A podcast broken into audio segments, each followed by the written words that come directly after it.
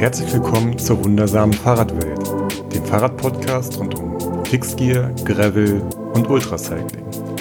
Moderiert und produziert von Johanna Janke. 4000 Kilometer quer durch Europa in 10 Tagen, 2 Stunden und 48 Minuten. Ohne Support. Fiona Kolbinger gewinnt als erste Frau mit gerade mal 24 Jahren das legendäre Transcontinental Race. Mich hat sie für dieses Interview in ihre Wohnung in Dresden eingeladen. Bei einem leckeren Kaffee durfte ich sie komplett zum Rennen und zu ihrer Vorbereitung ausfragen. Und herausgekommen ist ein über zweistündiges Interview. Wer ist diese Ausnahmeathletin, die gleichzeitig klug, witzig und sympathisch ist? Die angehende Ärztin, die es kurz nach ihrem Examen geschafft hat, schneller als 39 Frauen und 220 Männer zu sein.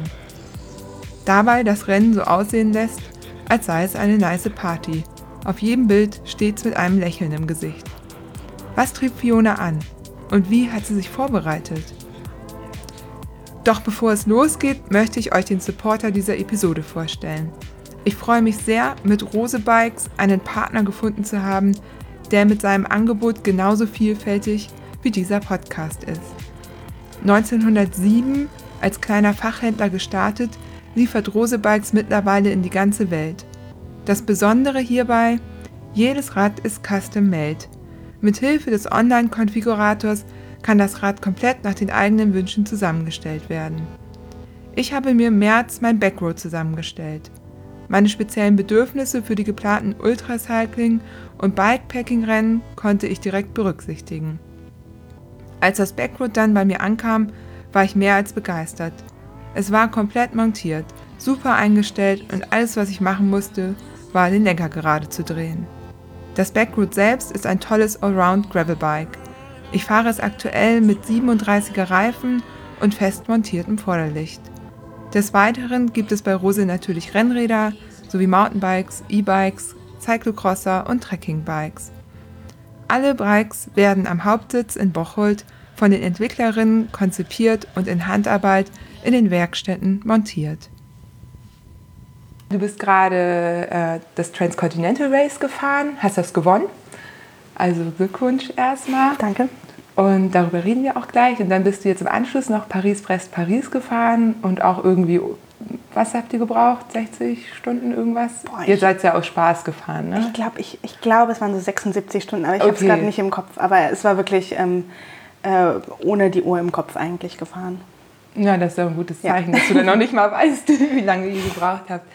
Ähm, ja, ich freue mich total, dass ich hier bin und äh, bin auch ein bisschen aufgeregt. Ich habe äh, heute, habe ich dir auch schon gesagt, ein paar ähm, Fragen noch gesammelt. Ein paar von meinen Instagram-Followern haben noch ganz gute Fragen gestellt, die ich auch noch nicht auf der Liste hatte. Also die hole ich später raus.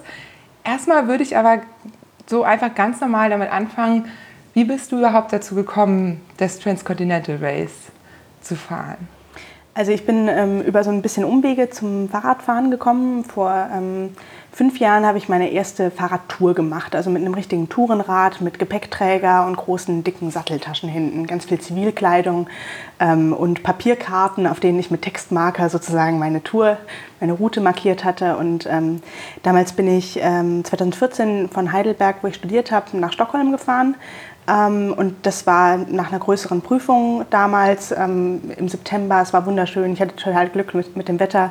Ähm, und ja, das war bis dahin so mein schönster Urlaub gewesen. Und ähm, dann hatte ich dieses Tourenrad und äh, im Jahr danach habe ich mit ähnlichem Setup ähm, dann nochmal Lens End to John O'Groats gemacht. Das ist sozusagen in der britischen Hauptinsel einmal von unten links nach oben rechts fahren. Also einmal von Cornwall nach ähm, Schottland. Und da bin ich dann auch das erste Mal so über 200 Kilometer am Tag gefahren, wieder mit den dicken Satteltaschen und ähm, das war ein Riesending für mich, irgendwie so die 200 Kilometer am Tag auch mal zu überschreiten. Die meisten Etappen waren so zwischen 140 und 160 Kilometern lang ungefähr ähm, und da habe ich dann immer in Jugendherbergen geschlafen und so, das war der Anfang.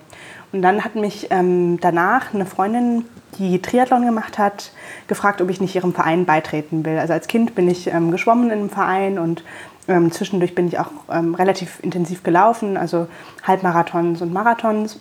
Und ähm, ja, so kam dann irgendwie eins zum anderen und ich zu einem Rennrad. Und äh, dann hatte ich so ungefähr vor drei Jahren mein erstes Rennrad und habe dann gemerkt ähm, bei den Triathlons, dass ich einfach auf dem Rad viel stärker bin als im Wasser oder, oder laufend. Und ähm, ja, und dann irgendwie sind die Touren auch wie von alleine irgendwie immer länger geworden, relativ schnell. Und ähm, dann bin ich ja, ähm, 2017 ähm, bei London, Edinburgh London mitgefahren. Das ist ein Brevet wie Paris-Brest-Paris, ähm, nur eben in England. Und ähm, im Rahmen dieser Veranstaltung hat mir ein anderer Teilnehmer ähm, vom TCR erzählt und meinte, ja, du bist so eine starke Fahrradfahrerin, ähm, guck dir das mal an, das wäre vielleicht was für dich. Und dann habe ich das sozusagen zurückverfolgt. Also als ich zurückkam aus London, war das TCR Nummer 5 gerade noch in den Endzügen sozusagen. Und dann habe ich so ein bisschen hinterher verfolgt, ähm, was das eigentlich ist und, und wie das funktioniert. Und ähm, war ja schon relativ begeistert davon. äh, und dann letztes Jahr habe ich das nochmal verfolgt. Äh, ich hatte ehrlich gesagt sogar schon ähm, die, das Bewerbungsformular letztes Jahr ausgefüllt, ähm, aber es dann nicht abgeschickt. Ähm, was wahrscheinlich auch richtig war, weil ich einfach nicht so besonders viel Zeit hatte letzten Sommer. Okay, ja. Ähm, und genau, und dieses Jahr hat es dann alles sehr, sehr gut gepasst, ähm, weil ich mit der Uni fertig geworden bin und äh, dann sowieso geplant hatte, ein bisschen Pause zu machen, bevor ich anfange zu arbeiten. Und ja, genau die richtige Zeit für so ein, für so ein Rennen. Ja, würde ich auch sagen. Ja, wow. Du hast in äh, Heidelberg studiert und jetzt zum Arbeiten bist du jetzt nach Dresden oder hast du hier auch noch studiert? Oder ähm, also das Master? letzte Jahr im Medizinstudium ist ähm, das praktische Jahr. Da Stimmt. rotiert man so durch verschiedene Abteilungen. Genau. Und ähm, da habe ich einen Teil in Dresden verbracht, äh, in der Abteilung, wo ich jetzt auch anfangen werde zu arbeiten. Ah, okay. Genau. Also dann bist du noch gar nicht so lange hier. Nee, ich bin, ähm, ich bin im Frühjahr hier nach Dresden gezogen und jetzt ein paar Monate hier. Also das ist, ähm, genau, bin noch dabei, mich einzuleben. Ja, ja, ja, schön. Okay, also du bist ein Jahr quasi später dann als äh, geplant ähm, zum TCA. Hast du das denn verfolgt die ganze Zeit? Also das, das TCR Nummer 6 habe ich auch verfolgt, ja. ja ähm, und also ich, war jetzt nicht die ganze Zeit da ähm, am Bildschirm und habe hab jede Sekunde äh, bei Trackleaders geguckt, wo jetzt wer ist. Aber ähm, doch, ich habe schon ähm, die, die Nachrichten gelesen, die veröffentlicht werden und ähm, auf der Facebook-Seite ein bisschen geguckt und so. Also es hat mich schon interessiert. Ja, spannend. Und kanntest du Björn schon damals? Oder? Nee, ähm, Björn habe ich tatsächlich äh, im März kennengelernt, hier ja. in Dresden bei einem 200er Brevet. Also wir haben beide ja die Qualifikation für Paris-Brest gefahren. Ähm, und äh, ja, es gibt ja nicht so viele Veranstalter in Deutschland, leider, für solche Brevets. Ähm, deswegen kommt eigentlich ganz Sachsen dann zum, äh, zum Olaf nach Bennewitz äh, bei Leipzig. Und genau, da haben wir uns beim 200er getroffen ähm, auf der Hinfahrt. Ich hatte mein äh, London-Edinburgh-Trikot an. Da haben mich im Zug äh, ein paar andere Teilnehmer so gefragt, was ich denn eigentlich vorhabe dieses Jahr. Da habe ich erzählt, ja, ähm, Paris-Brest auf jeden Fall und ähm, davor noch TCR. Und dann meinten die, ja, ähm, da musst du mal dem Björn Hallo sagen, weil ich glaube, der hat den gleichen Plan. Und ähm, dann bin ich zum Björn gegangen, meinte, hi, ich bin die Fiona. ich war dieses Jahr auch TCR und PPP und ähm, ja, so, so haben wir uns kennengelernt. Ja, lustig. Meine zu erinnern, dass er auch irgendwann sagte, da ist so eine, so, ich, das muss noch ganz am Anfang gewesen sein. Ich weiß gar nicht wann. Da wann habe ich ihn denn gesehen? Da war doch im Frühjahr. Das war im März. Genau, im März war er in Hamburg. Und ähm, ja, irgendwann hat er es auf jeden Fall erzählt. Und ich glaube, sagt er, die kann richtig was. und wenn Björn das sagt, ne? ja, also er war auf jeden Fall gleich schon äh, begeistert. Und dann habt ihr euch ja so ein bisschen zusammen vorbereitet, ne? Genau, also wir, wir, sind ein paar Touren zusammengefahren, ähm, aber was vor allem wertvoll war für mich, ähm, ist halt so ein bisschen seine Erfahrung, was das Schrauben angeht, was man alles mitnimmt. Also das muss einem halt erstmal jemand sagen, dass man eigentlich keine Ersatzhose braucht, so, ähm, damit man die auch wirklich zu Hause lässt. Und ähm, also ich bin am Ende zum Beispiel, äh, das sind alles so Sachen, ähm, wo ich glaube ich auf jeden Fall davon profitiert habe, ihn zu kennen und, und mit ihm zu sprechen über das TCR. Also ähm, gerade dieses ganze Bekleidungssetup und ähm, wahrscheinlich auch das, ähm, ja, das ganze Schrauberzeug, was man halt mitnimmt, also irgendwelche Multitools und ähm, was für Ersatzteile wirklich wichtig sind. Ähm, genau. Und ich habe mir auch das Fahrrad äh, quasi für das TCR gekauft ähm, im Frühjahr und da habe ich ihn auch gefragt, was, was sinnvoll ist. Also da hat er mich auch ordentlich beraten. Ja, cool. Was bist du gefahren? Ähm, auf einem Canyon Endurace CFSL. Ja, sehr gut.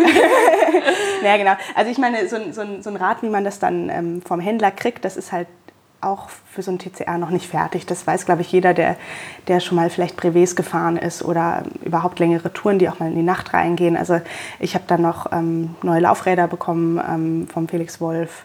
Ähm, natürlich. Ich ähm, bin ein großer Fan. nee, ja, ich meine, Das ist der zweite da- Podcast, in dem ich das auch nochmal betone.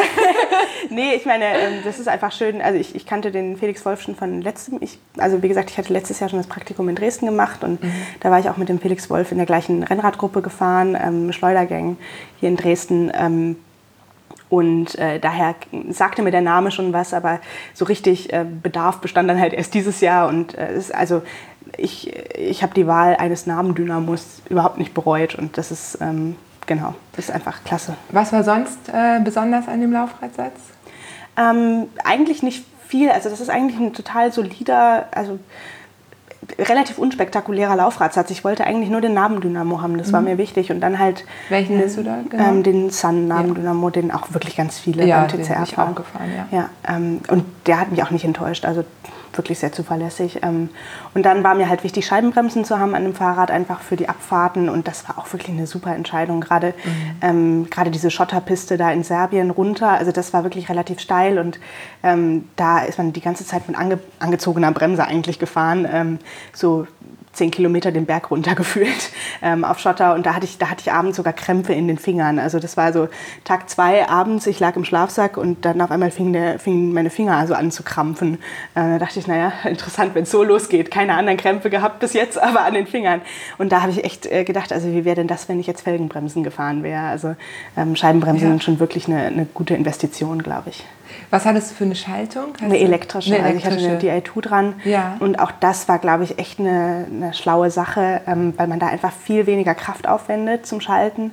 Ähm, es kostet natürlich sein Geld. Ähm, aber was ich auch unheimlich gut fand, war, dass ich die, diese, diese Schaltknöpfchen vorne am Auflieger dran hatte. Also ich bin wirklich sehr, sehr viel Zeit im Auflieger gefahren, ähm, auch um meine Hände ein bisschen zu schonen. Also ich fange jetzt in der Chirurgie an und da sollte man dann doch so ein bisschen Gefühl in den Fingern haben. Ähm, Genau, und das äh, habe ich, hab ich ganz gut hinbekommen, dadurch, dass ich einfach 90 Prozent der Zeit gefühlt auf dem Auflieger lag und dann auch vorne schalten konnte. Und das war wirklich ähm, eine schlaue Entscheidung. Man muss natürlich laden. Ähm, Wollte ich zwischendurch. gerade fragen, hast du ein Ladekabel dabei gehabt? Genau, Ladekabel Das hatte ich dabei. Das, Das- ist ja so leicht mittlerweile, weil wir hatten uns damals deswegen dagegen entschieden Ah, mhm. und würden das aber, glaube ich, also ich würde es jetzt auch anders machen. Ja, also ich fand ich fand schlau. Ich hatte das Ladekabel dabei.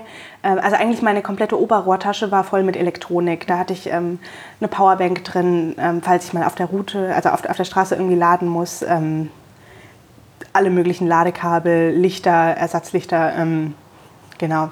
So. Und ich hab- Stimmt, es also gibt ja auch eine neue Regel, ne, dass man jetzt irgendwie mindestens noch ein Ersatzlicht dabei haben muss und vorzeigen muss. Genau, auch. also, ist ja eh sinnvoll. Ja, beim aber. Also genau. es ist sinnvoll, ähm, ja, also die, ich glaube, die Regeln wurden jetzt in den letzten Jahren schon noch mal ein bisschen verschärft und, und ähm, oder ich glaube, einfach. Björn hat sowas erzählt. genauer er hat sich da gemacht, über irgendwas aufgeregt.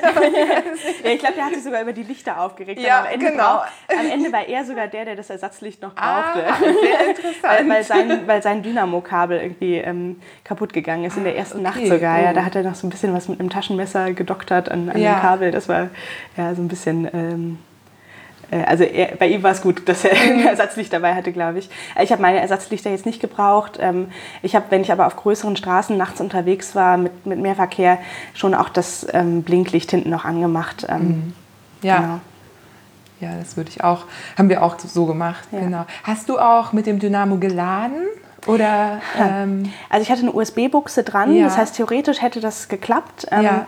Da ist mir aber dann was kaputt gegangen. Das heißt, ich konnte die USB-Buchse eigentlich ab Tag drei oder vier nicht mehr benutzen. Okay. Ähm, und dann habe ich halt mit Powerbank gearbeitet. Ja. Ähm, und aber also das, die DI2 habe ich nur zweimal geladen in den Hotel. Also ich habe zweimal im Hotel geschlafen, an Tag drei und an Tag äh, sieben, wenn ich mich richtig erinnere.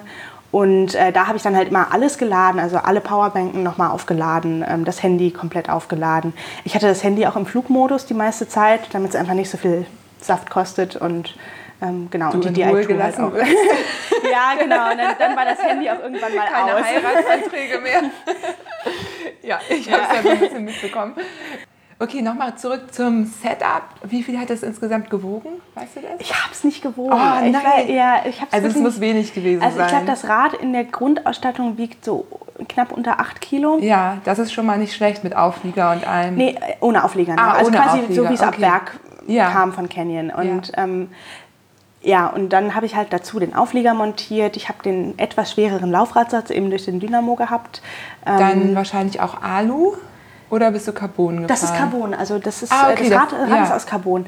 Ähm, also ich, ich denke, es muss um die 10 Kilo gewesen sein, jetzt mal ohne Flaschen und ohne, Mhm. also und dann natürlich noch die ganze Elektronik drauf. Also ähm, ja, bis man da irgendwie dann so ein, so ein E-Werk dran hat und so ein Pufferakku noch und ähm, also der, Decker, der, der Lenker ist ja dann doch schön dekoriert bei den meisten TCR-Fahrern, ähm, so auch bei mir und dann die Lichter noch dran. Also da, Mhm. da kommt dann der ganze Klump schon zusammen. Ähm, ich denke, um die 10, 11 Kilo dürfte das schon gewogen haben, ohne, ohne Taschen jetzt Ohne und Taschen, ohne ja. Flaschen. Ja, und an Kit hattest du ja aber echt nicht viel mit, ne?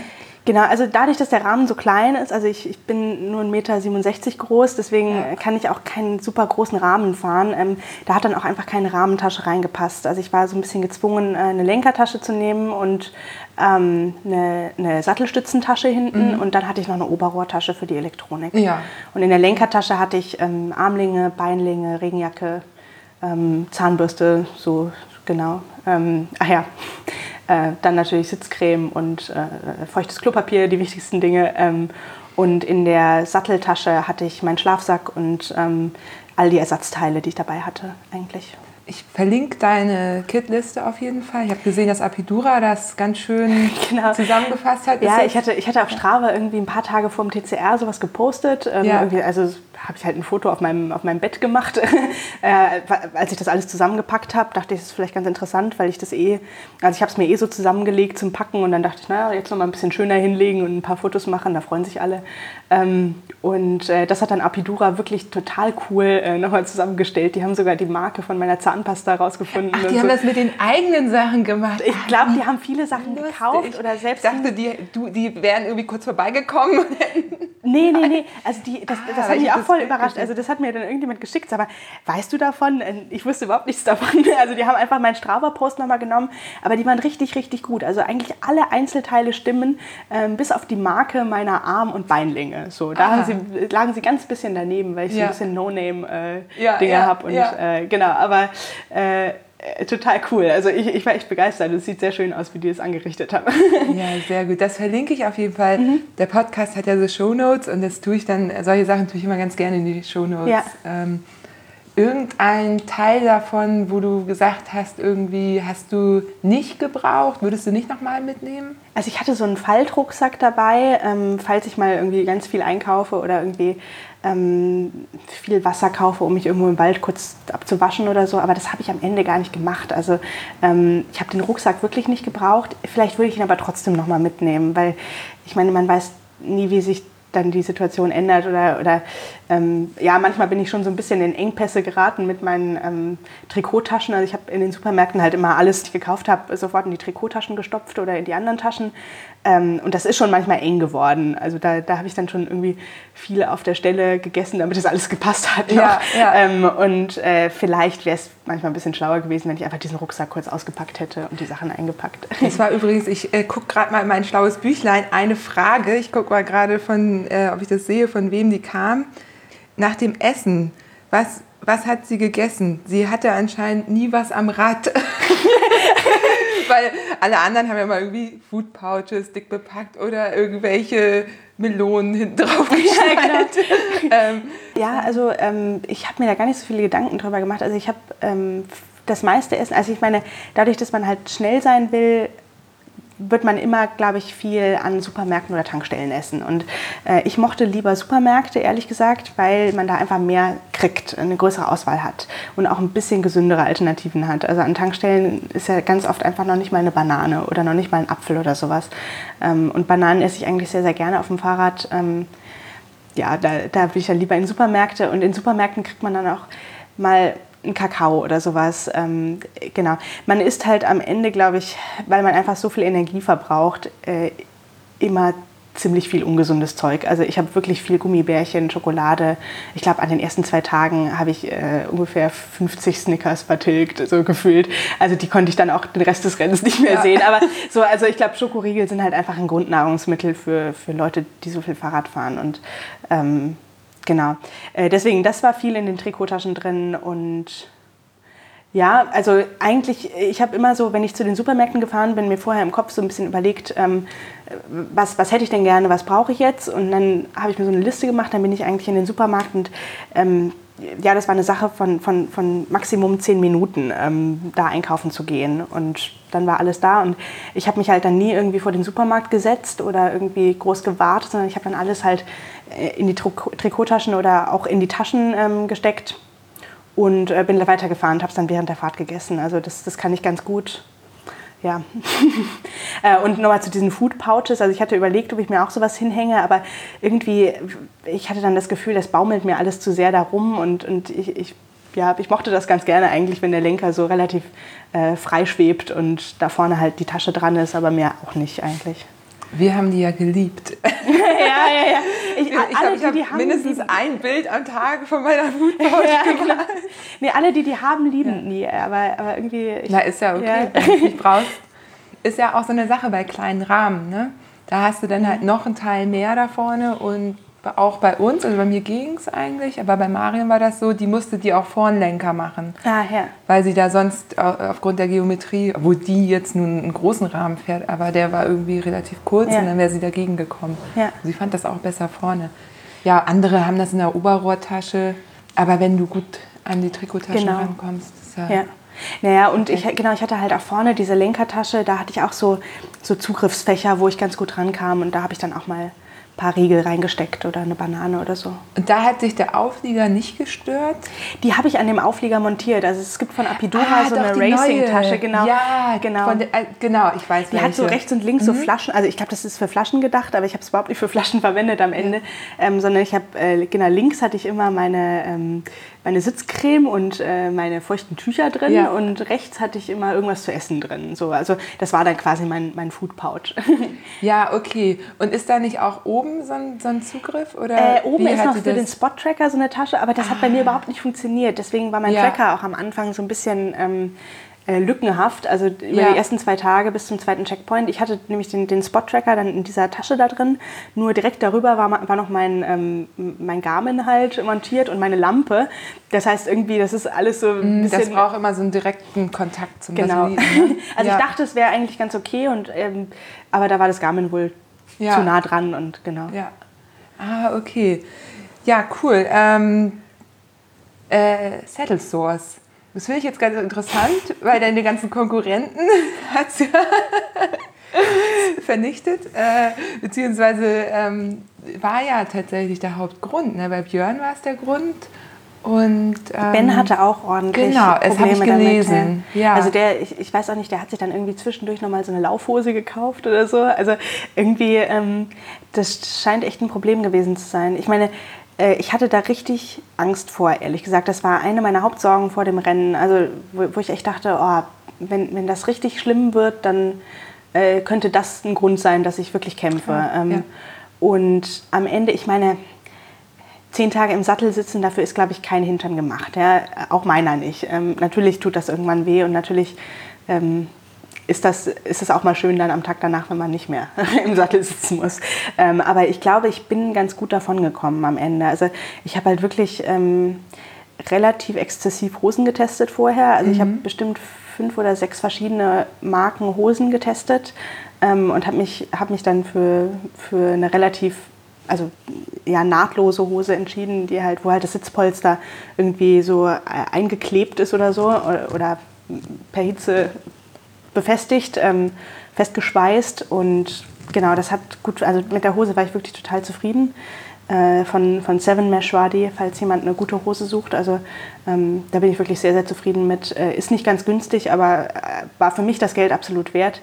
Ähm, und ja, und dann halt viel eincremen. Und ich meine, an einem gewissen Punkt muss man dann halt schon auch Zähne zusammenbeißen. Also ich meine, das, das, natürlich hat das wehgetan. Ja? Ich würde jetzt lügen, wenn ich sagen würde, ich hatte da überhaupt keine, keine Schmerzen am Hintern. Äh, Mhm. Das, das tut schon weh, aber ähm, irgendwie, äh, also ich, ich meine, das gehört dann halt irgendwie dazu, das nimmt man in Kauf so. Klar, was die aber hatten, waren ja Abszesse. Ne? Nee, genau. Nee, ich weiß, es, ist, es war nochmal eine. Also, Also- deswegen meine ich, ich, ich glaube, ich, bin, ich, glaub, ich bin echt gut davon gekommen und ich habe halt, also ich habe halt schon mehrmals am Tag dann irgendwie noch gewischt und gecremt und so. Also, und da ist halt wahrscheinlich auch jeder ein bisschen unterschiedlich von der Hautkonstitution her da am Hintern und Meine Theorie ist, dass die anderen einfach auch schwerer waren als du. vielleicht, ja. Größer, schwerer ähm, und Vielleicht auch mehr ähm, schwitzen oder Genau, sowas. und Mhm. das war ja so das Ding, ne? Der, die Hitze, Mhm. der Schweiß und das ist einfach dann irgendwie auch für Bakterien und so. Ja, ich meine, wenn man sich halt- das mal vor Augen führt, also ich meine, ich bin da jetzt auch zehn Tage in der gleichen Hose gefahren. Das ist hygienisch äh, eine Katastrophe eigentlich. Ja? Also und dann cremt man da die ganze Zeit mit irgendeiner schmierigen Creme ein und ähm, ja, wer weiß, was da noch alles unten rum ist. Auf jeden Fall Schweiß, ganz viel Salz und äh, sicher auch nicht komplett keimfrei, der Raum. Nee. Also ähm, dementsprechend, das ist einfach ein Nährboden und wenn man dann da irgendwie offene Stellen kriegt, das, ich glaube, das geht dann schneller, als man sich Mhm. das vorstellen kann bei der Hitze, dass man da irgendwie ähm, ganz unschöne Erlebnisse hat. Hast du die zwischendurch mal gewaschen, als du im Hotel warst? Ja, genau. Also immer, wenn ich im Hotel war, habe ich die Hose ordentlich ausgewaschen und Also zweimal. Genau, ganze zweimal während der zehn Tage. Ja. Ähm, ja und ansonsten, äh, ich habe die manchmal ähm, so mit feuchten Tüchern ausgewischt, aber so richtig ausgewaschen habe ich die Hose sonst nicht. Ähm, ja. Ich habe mich mal mit einer Frau unterhalten, die hat das mit, einfach mit so Desinfektionstüchern ausgewischt. Äh, Also ich glaube, ich habe einfach das normale feuchte, so, so Babytücher Ah, habe ich okay. genommen und da auch ausgewischt, aber ähm, es ist halt irgendwie, um, um Cremerückstände noch so ein bisschen zu entfernen und halt um so ein bisschen den Nährboden wegzunehmen. Aber also auch dadurch wird das halt nicht keimfrei. Ich glaube, es ist eher so ein bisschen, ähm, ich, ich glaube, du hast, du hast recht, dass ich vielleicht ein bisschen weniger schwitze oder so als, als andere. Ähm, aber am Ende ist schwer zu sagen, Ja, wirklich. man kann Also, auch einfach Pech haben. Genau, man kann auch einfach Oder Pech vorher haben und- schon irgendwie was gehabt ich haben. meine, sowohl, sowohl Ben als auch Ja. Björn, das sind erfahrene Fahrradfahrer. Also die, die haben schon oft solche Touren gemacht und ähm, die wissen sicher auch, wie sie da hygienisch umgegangen sind die letzten Jahre und wie es funktioniert hat. Deswegen, ähm, vielleicht war es einfach tatsächlich heißer dieses Jahr und dadurch komplizierter. Ja, ja, kann gut sein. Also ähm, es war jetzt nur auffällig. Ja, ne? ja, ja, klar. So, Klar. Das, äh, ja. Wir hatten auch, aber wir haben, wir hatten zwei Hosen dabei, ähm, konnten somit zwischendurch auswaschen und richtig, Sonne desinfiziert ja auch, konnten halt das Polster in die Sonne halten und ich hatte zum Beispiel auch gar keine Probleme. Mhm. Ähm, Marion hatte ein bisschen Probleme, es lag aber auch so ein bisschen am Sattel wahrscheinlich. So, Richtig, es ist, das ist ja auch nochmal ja, die Sache. Ja. Aber okay. Das, ich glaube, das ist echt irgendwie so ein Zusammenspiel aus äh, Sattel, Sitzposition, Hose, äußeren Umständen, Witterung. Wenn man halt komplett eingeregnet wird und alles durchnässt ist, dann reibt das halt auch noch mal mehr. Also das ist genau. Du sagtest in irgendeinem Interview, irgendwo habe ich es gelesen, dass du ähm, Glück gehabt hast mit dem Wetter, dass du irgendwie ganz gut durchgekommen bist. Ich hatte das Gefühl, dass, dass es Leute gab, die wirklich schlimmer getroffen wurden als ich. Also äh, konkret beim dritten Checkpoint, da sind, glaube ich, ähm, nur die ersten drei oder so ohne Gewitter durch. Also da ist dann über das Timmelsjoch nochmal ein Riesensturm ge gezogen und ich bin halt vorneweg davon gekommen. Ja. ähm, also da hatte ich auf jeden Fall Glück. Ähm, ich bin zweimal richtig klitschnass geworden, einmal in Serbien und einmal in der Schweiz.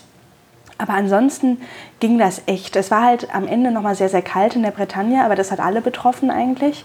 Die Nächte sind halt einfach echt kalt. Also das hatte ich nicht erwartet ähm, in Frankreich so. Und ähm, es war halt, es war schon heiß, aber das hat auch eigentlich alle getroffen. Also, aber mit, mit diesem Gewitter da am dritten Checkpoint, da hatte ich, glaube ich, wirklich Glück. Ähm, genau. Da komme ich nämlich auch zu einer Frage, die auch Mhm. gestellt worden sind. Ich zeige hier immer auf mein Büchlein.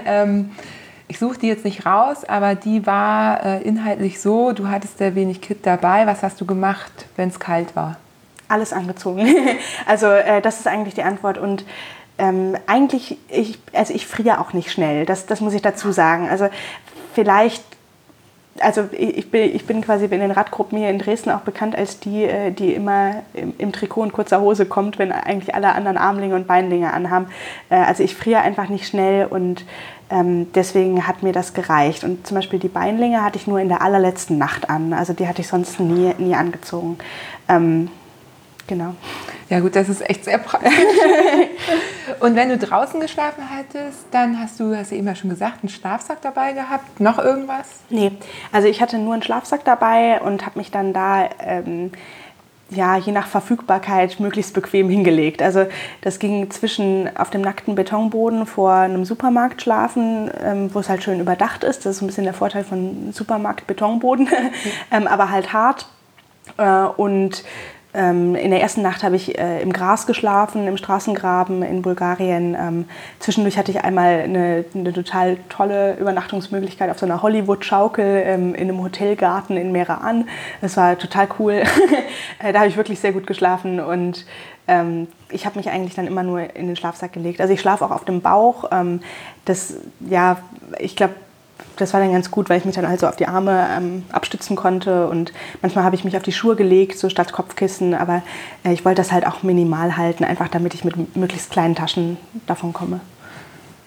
Ja, und äh, vier Stunden hast du geschlafen ungefähr pro Nacht, oder? Ähm, also das hat, äh, ich glaube, Jürgen Knupe hat das äh, online zusammengestellt und äh, da irgendwie sich an Trackleaders orientiert und die Zeiten ganz genau rausgesucht. Das muss ich auch verlinken. Ja, genau. Also, du musst das rausschneiden, wenn das jetzt nicht Jürgen Knupe ja, war. ja, ja, ich, ich glaube, so hieß der, so hieß der ich, Mann. Ich meine auch. Ja, genau. Ich auch ja, also er hatte so ein riesen Spreadsheet gemacht. Also. Äh, danke an dieser Stelle. Ja. Sehr, sehr informativ auch für mich.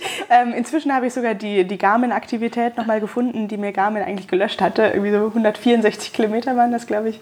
Ähm, naja, jedenfalls, äh, der hat herausgefunden, dass ich ungefähr äh, fünf Stunden Ruhezeit hatte auf 19 Stunden Bewegungszeit oder Fahrradzeit sozusagen. Und äh, dementsprechend, das, das wird stimmen so mit den mhm. Daten, also es ist mit, mit Daten belegt. Ähm, ich habe, was die Schlafzeit anging, schon gerade in der Mitte des Rennens, als ich keinen total komfortablen Vorsprung hatte, schon auch geguckt, was der Ben macht. Also ähm, ich habe ich hab so ein bisschen im Auge gehabt, äh, wie weit er hinter mir ist. Und wenn das jetzt irgendwie nur 60 Kilometer waren oder so, habe ich mir halt gedacht, das sind ungefähr drei Stunden. Dann stelle ich mir jetzt mal den Wecker auf drei Stunden. Und dann habe ich, oder auf zweieinhalb. Und dann habe ich halt geguckt nach der Zeit, ob der auch gerade schläft oder ob er halt fährt, weil ich halt nicht überholt werden wollte in der Nacht. Ähm, weil hinterherfahren dann halt immer doch irgendwie nee, das unschön ist. Von, vor allem, wenn man halt schon voll, Nee, genau. Und ähm, also das hatte ich dann schon im Auge. Ähm, aber so am Ende des Tages habe ich, glaube ich, immer drei bis vier Stunden geschlafen und das war auch gut. Also ich, ähm, äh, ich, ich, hätte weniger schlafen können, theoretisch, aber ähm, so war das äh, von der Müdigkeit her absolut tolerabel. Ich hatte nie irgendwie sowas, sowas wie Sekundenschlaf, wovon einige erzählt haben. Ähm, und das wäre mir auch echt unangenehm gewesen. Also man kommt schon manchmal in brenzlige Verkehrssituationen, wenn man dann nah überholt wird oder so. Und wenn man sich dann denkt, also jetzt wäre ich gerade unaufmerksam gewesen und hätte nicht spontan kurz in die Rabatte lenken können, sondern halt irgendwie nur geradeaus, ähm, dann ja, also da, da war ich schon froh, dass ich auch ausgeruht war einigermaßen. Also natürlich, das ist jetzt nicht, nicht ausgeruht, wie wenn man neun Stunden Schlaf hatte, aber ausgeruht genug, dass man aufmerksam ist. Ja, das war damals bei Mario und mir auch eins unserer Parameter. Also das war so quasi so ein, so ein Grundding, was wir ja. gewährleistet haben wollten. Ja, also es ist halt immer noch, äh, sicher fahren ist im Vordergrund und das ist einfach total wichtig. Mhm. Ja, sehe ich genauso. Ähm, merken die Leute nur manchmal auch leider dann nicht in dem Moment oder dann eben auch. Zu spät halt. Genau, ne? zu spät. Und es ist ja. im Grunde ja. ja auch jeden und jeder selbst überlassen. Ähm, eine Frage war auch, wie du dich so gefühlt hast, also so ähm, was Sicherheit angeht. Und zwar nicht im Straßenverkehr, ich glaube, da wissen wir alle mhm. so ein bisschen, wie es ist, ähm, aber auch als ähm, jemand, der alleine unterwegs ist, als Frau, die alleine Stichwort unterwegs Frau ist. am Straßenrand äh, nachts. Genau, so. im Grunde ja. Ähm, Wobei das ja nicht nur am Straßenrand, ja, sondern klar. auch während man fährt äh, irgendwie Ja, kann. also ich, ich hatte, ähm, ja, also das, ich meine, das ist eine komplexe Frage, ähm, die man wahrscheinlich auch nicht in einem Satz beantworten kann, aber äh, die kurze Antwort ist, eigentlich habe ich mich wirklich wohl gefühlt. Ähm, ich hatte nie irgendwelche Situationen, wo ich das Gefühl hatte, äh, hui, da bin ich jetzt gerade einer Vergewaltigung entgangen oder so. Also ähm, äh, ich meine, das ist immer so, so das, was, glaube ich, ähm, besorgte Eltern im, im Kopf haben. Ups, mein Kind könnte vergewaltigt werden ähm, äh, oder äh, jemand könnte, könnte einen überfallen oder verprügeln oder so in der Nacht, ähm, Betrunkene, was weiß ich. Ähm, hatte ich keine unangenehmen Begegnungen. Ich habe mich eigentlich immer sicher gefühlt. Ich habe aber, glaube ich, auch vielleicht intuitiv, vielleicht doch irgendwie ein bisschen, weil ich das im Hinterkopf hatte, auch ähm, zum Schlafen immer Orte ausgesucht, die jetzt nicht komplett abseits der Zivilisation waren. Also ich war immer ungefähr, also schätzungsweise jetzt nicht mehr als zwei Kilometer von dem nächsten Haus entfernt oder so. Ähm, äh, ich habe da nicht drauf geachtet, aber wenn ich so jetzt drüber nachdenke, ich war schon immer in Orten, ich habe jetzt nie komplett äh, abgeschottet auf einem Berg geschlafen oder so oder, oder irgendwo ähm, ganz weit in der Pampa. Also ich habe mich dann schon auch ähm, in irgendeine Bushaltestelle gelegt oder ja. ähm, vor, ein Haus ich, vor einem Haus habe ich einmal geschlafen. Ähm, ein bisschen außerhalb von einem Dorf habe ich einmal geschlafen in Bulgarien. Also das ist ähm, ja so, so, ein bisschen, ich hatte schon die Augen auf, ähm, als ich meinen Schlafplatz gewählt habe. Und genau, also so, so ein bisschen, so ein bisschen ähm, bisschen weitsichtig muss man da, glaube ich, auch schon sein, aber das betrifft Männer wie Frauen. Wollte ich ähm, gerade sagen, genau. das betrifft Männer ja ähm, auch. Ja. Und ja, also ich meine, äh, ich meine, wenn wir jetzt mal gucken, James Hayden beim Silk Road Race wurde jetzt von zwei Reitern da in Kirgisistan irgendwie überfallen. Ähm, naja, gut, bedroht. Oder, oder ne? bedroht, ja genau. Noch, äh, ähm, also das, das wieder, ja. Ja, aber ich meine, es gibt, es gibt überall schlechte Menschen, genauso wie es überall gute Menschen gibt. Und ähm, ich hatte bis jetzt Glück in meinem Leben und habe hab da noch keine negativen Erfahrungen gemacht mit sowas. Hätte ich negative Erfahrungen gemacht, hätte ich da wahrscheinlich auch ein bisschen mehr Bedenken gehabt. Ähm, aber ich, also ich habe jetzt irgendwie auf, auf meinen Touren äh, und ja, wenn man draußen unterwegs ist, äh, fast immer die Erfahrung gemacht, wie hilfsbereit Menschen sind und, äh, und wenn man darauf angewiesen ist, dass man dann wirklich auch Hilfe bekommt. Ähm, da habe ich, noch, hab ich noch nie irgendwie, ähm, wurde ich noch nie enttäuscht äh, in diesem Glauben. Und ähm, ja, ich, ich hoffe, dass das so bleibt. Ja, deine Erfahrungen mhm. decken sich im Grunde auch mit den Erfahrungen, die Marion und ich gemacht haben und die ich auch sonst so gemacht habe. Ich könnte dir bei uns eine Situation schildern, wo wir so ein bisschen das Gefühl hatten danach, hm, wie war das jetzt? War das mhm. jetzt ganz mhm. koscher? Das war beim helllichten Tag. Also ja, und ich glaube auch ja. nicht, weil wir Frauen waren, sondern weil die einfach gesehen haben, dass man bei uns vielleicht was abgreifen kann. So. Mitteleuropäer halt. Also ja, ja. Genau. Und da, ich meine, mhm. manchmal kann ich es mir auch gar nicht übel nehmen. Wir fahren da irgendwie mit 5000 Euro an uns dran durch Länder, wo das irgendwie noch nicht mal ein Jahreseinkommen ist. So. Also im Zweifel, ja, dann nimmt halt das Rad. Ist trotzdem blöd, aber dann ist das eben mhm. so. Mhm.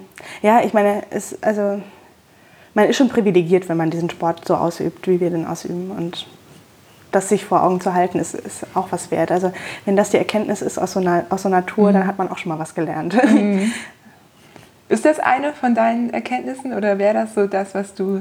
Also, dass ich unheimlich privilegiert bin, diesen Sport so in der Form ausüben zu können, äh, auf jeden Fall. Also, ähm, das sind so schöne Erfahrungen. Ich glaube, das machen einfach nicht viele Leute. Ähm, und ähm, also sowohl die körperliche Fitness zu haben, sowas durchziehen zu können, als auch irgendwie ähm, die finanziellen Möglichkeiten, mir ein Rad zu kaufen, ähm, als auch die Möglichkeit, äh, mir ein paar Monate so zwischen Studium und Beruf freizunehmen, um ähm, noch ein bisschen intensiver mich darauf vorzubereiten und auch zu trainieren und so. Ähm, das ist schon ein Privileg auf jeden Fall, dessen ich mir absolut bewusst bin. Ähm, ja, aber trotzdem bin ich der Meinung, ähm, das geht auch ohne diese Privilegien eigentlich. Also es ist, glaube ich, nach, nach meinem Dafürhalten nicht äh, spielentscheidend, ob man jetzt ähm, eine DI2 am Rad hat oder eine mechanische Schaltung. Vielleicht macht das dann am Ende Stunden aus äh, in so einer Finisher-Zeit oder es macht dann aus, ob man taube Hände hat oder nicht. Aber ähm, ob man ins Ziel kommt oder nicht, ob man die Erfahrungen machen darf oder nicht, das wird dadurch, glaube ich, nicht entschieden. Und also die Vielfalt der Räder am Start vom TCR, das ähm, die, die spiegelt das eigentlich wieder. Also, und auch die Vielfalt der Räder im Ziel des TCR am Ende. Also man, man, kann, man kann auf einem Fixie das TCR finishen. In der Zeit. Ja, ja, ja. gab es ja schon alles. Äh, Mike Hall hatte ja immer gesagt, das Rad kann auch auf einem Walmart äh, Fahrrad für 500, weiß ich, Dollar. Also ich warte noch auf die Person, die das auf einem. Nextbike finisht. Ja. Also, das wäre das wär eigentlich mal eine gute Challenge. Ja, oh ja. Die ja ganz schön schwer sind. Ne? Ja, ja damit so ein Schimmeltier hoch. Ich weiß nicht, ob Ja. das noch Spaß macht. Und dann halt auch die Wartung, immer so ein Schutzblech abschrauben. Oh. Ja, ja, ja. Ja, spannend. Hast du denn jetzt das Gefühl, also du hast ja äh, ganz klug aus äh, meiner Mentaltrainerinnen-Sicht äh, gleich ein Event im Anschluss geplant gehabt, ne? Das, äh, ja, PBP, das ist ganz, also ist äh, einfach äh, eine Möglichkeit, sowas wie so eine Post-Race Depression so ein bisschen abzuschwächen, wenn man sowas irgendwie wenn man da irgendwie sich auch auf sowas vorbereiten wollen würde. Ähm, zumal du ja auch gesagt hast, irgendwie ohne Zeitdruck, ohne alles.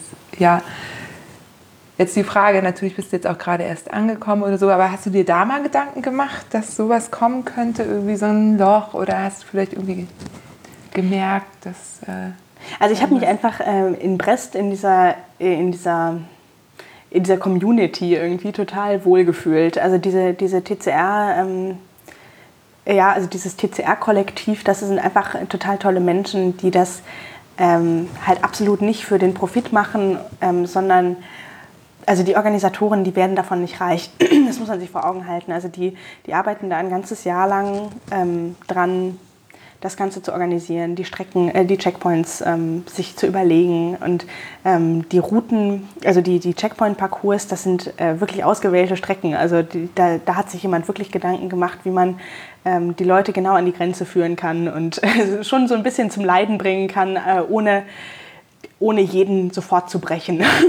ähm, aber das, also schon, schon ordentlich ähm, eine Herausforderung zu stellen. Und ähm, das, damit wird niemand viel Geld verdienen. Äh, Der, der Teilnehmerbeitrag ist ähm, spottbillig, wenn man sich zum Beispiel Ironman Startgelder anschaut oder so. Also wo man an die 1000 Euro zahlt für einen Tag Ja. Ja. wie viel war TCR dieses Ich glaube, Jahr? das waren 250 Euro und dann halt noch die Tracker-Leihgebühr sozusagen, die dazu kam. Wenn ich mich nicht irre, es könnte auch ein bisschen mehr gewesen sein, aber es, also es ist auf jeden Fall, äh, wenn ich jetzt zum Beispiel den Ironman als Vergleich ziehe, bei dem man auch einen Materialaufwand da drauf noch hat. Also ich meine, Für einen Tag, Ne, ne? Genau, für Also einen für Tag einen Event und ähm, das ist auch für viele sozusagen ein sportliches Ziel, mal einen Ironman zu finishen. Ähm, da sage ich einfach beim TCR, da habe ich, habe ich von weniger Geld irgendwie mehr.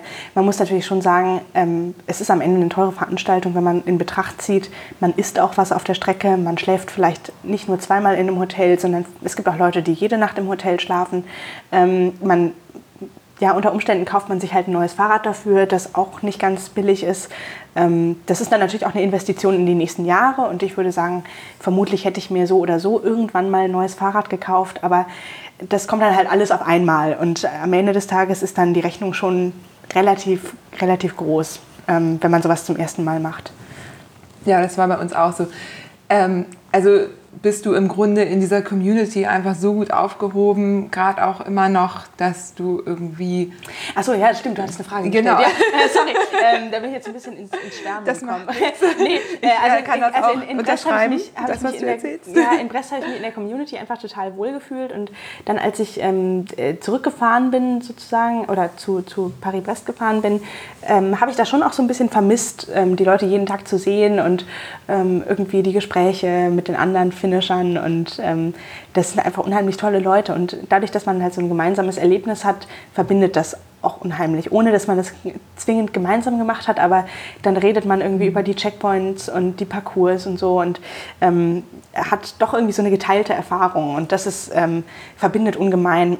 Ja, und also ich würde jetzt nicht sagen, dass ich danach in ein Loch gefallen bin, aber es, ja, auch das hätte schon, hätte schon auch noch ein paar Tage länger gehen können, so diese, dieses äh, am Ziel rumhängen und mit den Leuten sprechen. Ähm, aber es war dann auch schön, irgendwie so äh, in die Paris-Brest-Welt einzutauchen, sozusagen. Das ist halt nochmal eine ganz andere, also ein bisschen eine andere Community, weil das halt ähm, diese Brevet-Radler sind. Ähm, die, das sind halt, also es ist halt kein Rennen. Es geht am Ende, es geht am Ende da nicht um Gewinnen oder, oder zwingend um die Zeit. Also es gibt meistens eine Zielzeit, aber ähm, es geht darum, einfach diese Zielzeit zu unterschreiten und ähm, das ist auf verschiedenen Wegen möglich. Also da muss man jetzt nicht irgendwie zwingend Nächte durchfahren, wenn man das nicht möchte. Ähm, und das ist so ein bisschen entspannter. Und das war dann auch tatsächlich eine schöne Sache. Und ich weiß nicht, ob ich sonst in ein Loch gefallen wäre oder so.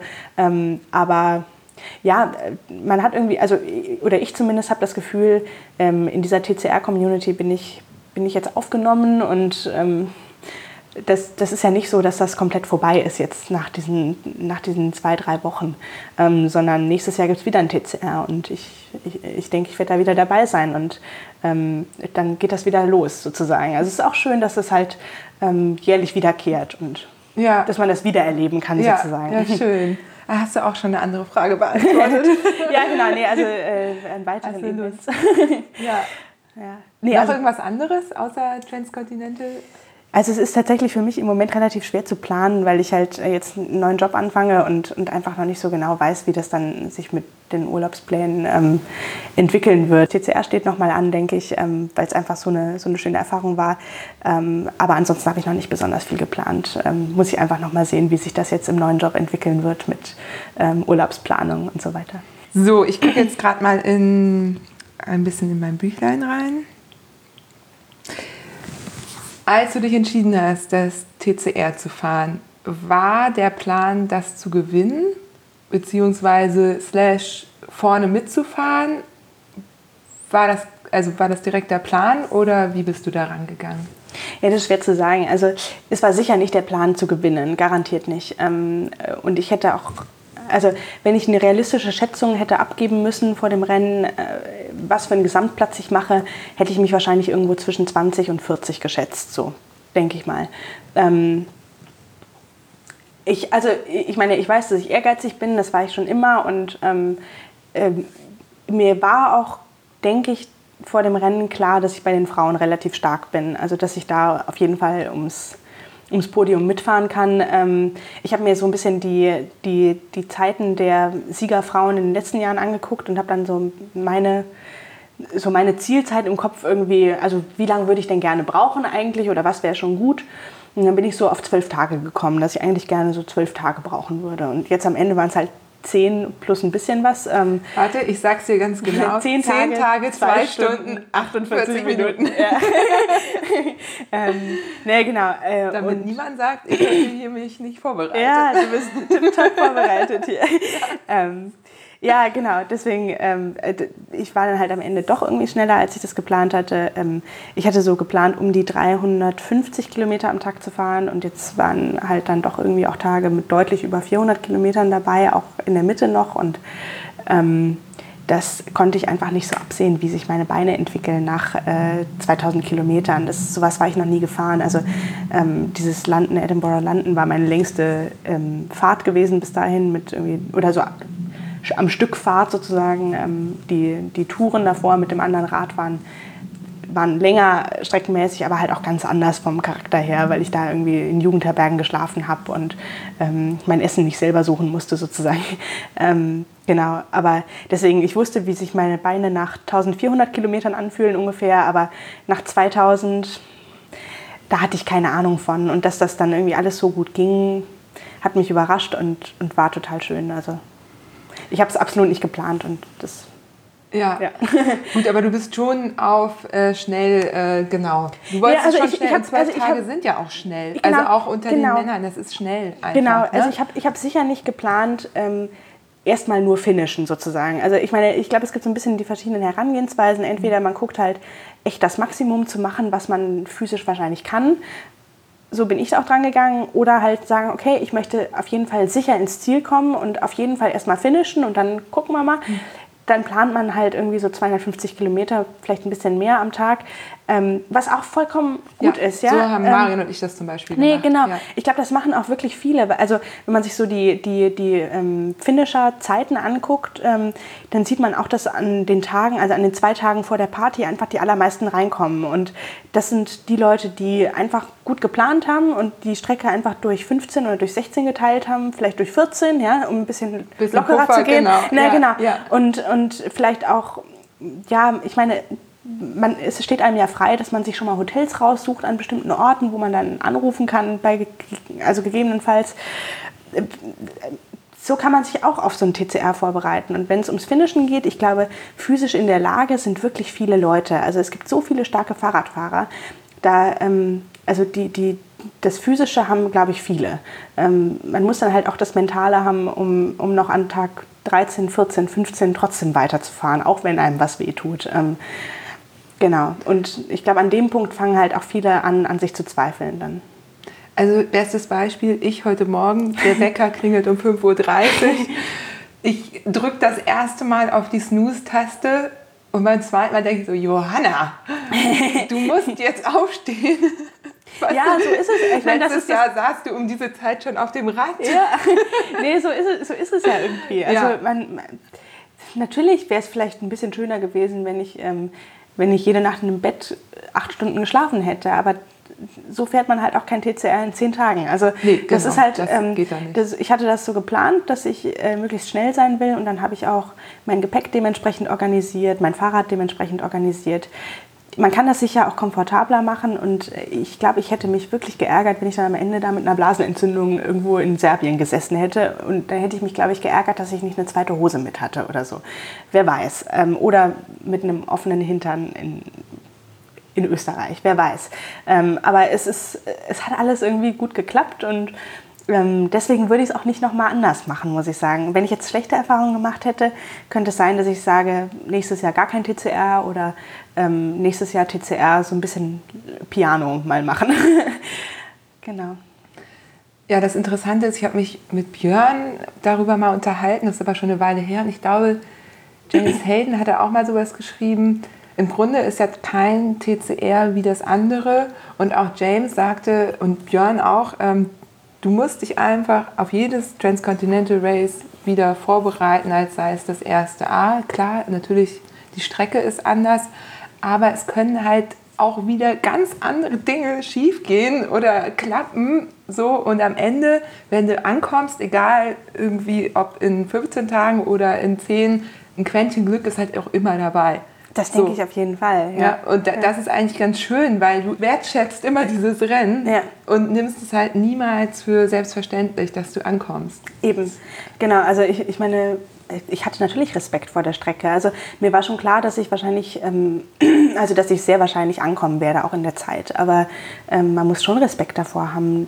Auch, also wovor ich zum Beispiel auch Respekt hatte, war ähm, die, die Sprachen, die ich nicht konnte. Also ich, ich kann keine kyrillische Schrift lesen. So. Also es wurde dann immer besser im Laufe des Rennens, aber so ähm, in, also in Nordserbien habe ich es dann hingekriegt, meistens so die, die Stadtnamen zu identifizieren.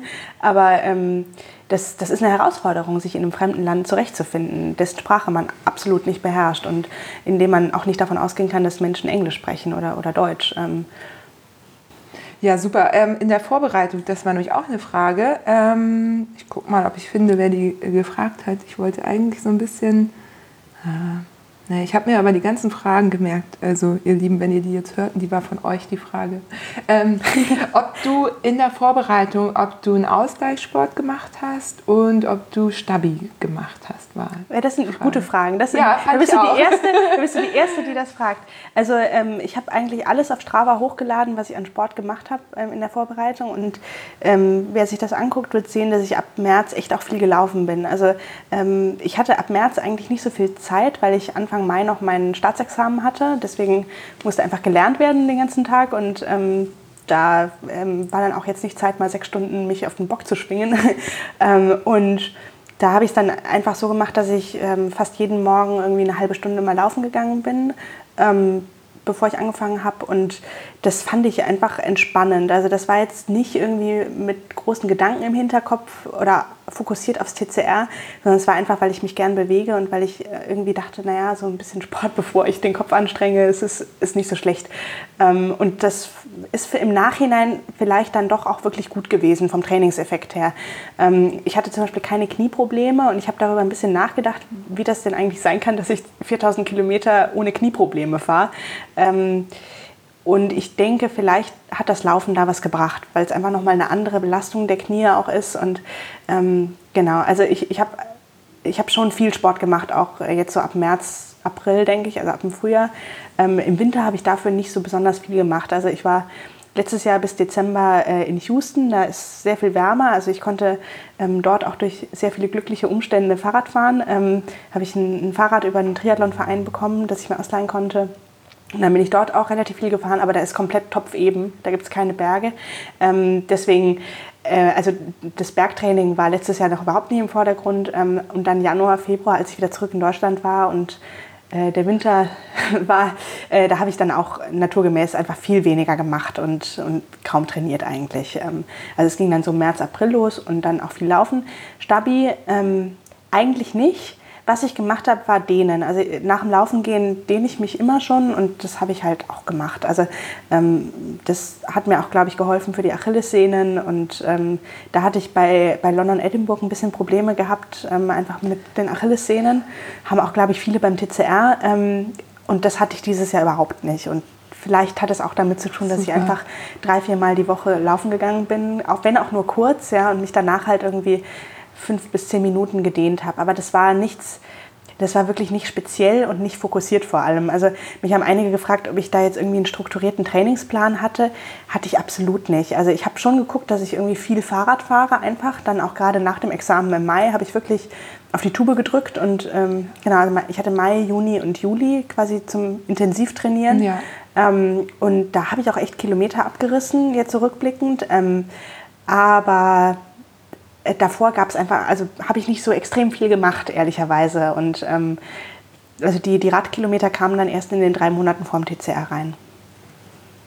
Und Stabi ansonsten eigentlich nicht. Also ich habe jetzt nicht Bauchrücken groß trainiert. Ich weiß es nicht. Ich glaube, ich, glaub, ich, ähm, ich sitze normalerweise relativ gerade. Vielleicht äh, trägt das dazu bei, also dass mein Rücken irgendwie sowieso also relativ ich finde, stabil du ist. wirkst relativ kompakt und stabil. Ja, ja, jetzt genau. auch gerade vor mir. Also ich habe auch, ich hab auch ich super breite so Schultern. Nee, nee, aber irgendwie, also wenn ich, ja. wenn ich irgendwie auf dem Stuhl sitze, ich glaube, im Vergleich sitze ich da schon relativ gerade und, und äh, vielleicht trägt das einfach dazu bei, dass ich im Alltag vielleicht eine gute Position habe oder so, dass mein Rücken eh stark ist. Aber ich habe jetzt keine speziellen Übungen gemacht dafür. Und ab Mai so eine typische Woche, wie sah die bei dir aus? Ähm, sportlich gesehen meinst ja. du jetzt? Also ähm, ja, ich, also in Dresden gibt es unheimlich viele Radgruppen. Das war mir nicht so bewusst. Ähm, also ich wusste von letztem Jahr schon, dass es ein paar Radgruppen gibt, aber wie viele, das ist mir erst dieses Jahr so richtig klar geworden. Und theoretisch kann man in Dresden wirklich jeden Tag mit einer anderen Gruppe eine, eine schnelle Runde fahren. So. Also so 60, 70, 80 Kilometer ähm, irgendwo durchs Umland ähm, geht, also geht absolut locker. Und am Wochenende gibt es halt auch lange Touren. Also man findet eigentlich in Dresden schnell jemanden, der mit einem auch mal 200 Kilometer am Wochenende abreist in einem, in einem ordentlichen Tempo. Und äh, das ist mir unheimlich zugute gekommen, weil ich einfach genau das gemacht habe. Also ich kannte auch nicht viele Leute hier. Das war für mich dann auch ein schöner, schöner Weg, irgendwie soziale Kontakte äh, zu finden und ähm, Genau, also auf dem Fahrrad hat man halt einfach die schöne Situation, dass man die Leute mal für mehrere Stunden abseits ihres Smartphones hat. Und ähm, das, das, das ist einfach total schön, wenn man mal mit Leuten irgendwie ein bisschen reden kann. Und ähm, äh, so, so, so, findet man einfach schnell Freunde. ähm, genau, und das habe ich dann eigentlich gemacht. Also ich bin ähm, vielleicht zwei, dreimal die Woche zu solchen Gruppenfahrten gegangen, also unter der Woche. Ähm, und dann am Wochenende halt eine lange Ausfahrt in der Regel, würde ich sagen. Aber ähm, das war jetzt auch nicht regelmäßig. Also wenn halt was war, bin ich fahren gegangen. Ähm, ich war zwischendurch auch noch mal für, also so wochenweise manchmal in Heidelberg, weil ich noch mit meinem Orchester dort äh, Auftritte hatte und so. Also äh, und in den Wochen bin ich dann halt nur gelaufen, zum Beispiel, weil ich mein Fahrrad nie dabei hatte.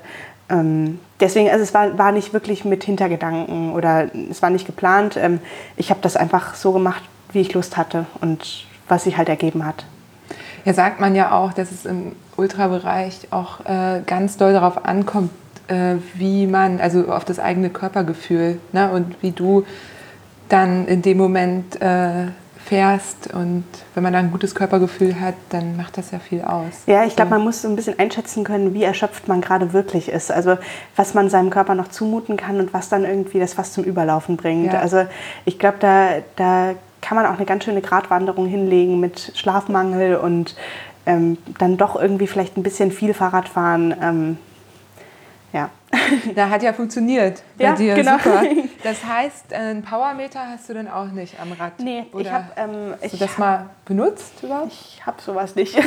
nee, äh, also das, das haben mir jetzt inzwischen äh, einige Leute empfohlen, dass das mal ein, ein gutes, ähm, äh, ein gutes Gadget wäre, das ich mir mal dran bauen soll. Ähm, und wird wahrscheinlich auch irgendwann kommen. Ich glaube, die, die empfehlen das, weil sie wissen wollen, was du für Band trittst. ja, genau. Für Vielleicht. andere interessant. Ja, genau, genau. Äh, Noch mehr aus meinem Strava rausholen. Ja, Ähm, naja, nee, gut, also wenn du äh, wirklich ähm, ein bisschen strukturierter trainieren willst, ist es schon sinnvoll. Nee, ne? absolut, Also, absolut. aber ich meine, und ist sowas, ich, ich finde sowas vor allem immer im Rückblick, glaube ich, interessant, wenn man auch vergleichen will mit der Vorsaison oder so, um ein bisschen eine Einschätzung abgeben zu können, wie fit man eigentlich gerade ist. Ähm, also ich bin da schon interessiert dran auch, aber bis jetzt hatte ich eigentlich keinen Powermeter. Ich habe ähm, Herzfrequenz, also Brustgurt, damit fahre ich eigentlich immer. Ähm, hast du den beim TCR benutzt? hatte ich auch an, ja genau. Ich glaube, an, an den letzten Tagen war die Batterie dann so ein bisschen alle. Also da äh, bin ich schon auf so mit Puls 70 durch, äh, durch Frankreich gefahren, was nicht gestimmt hat. Mm.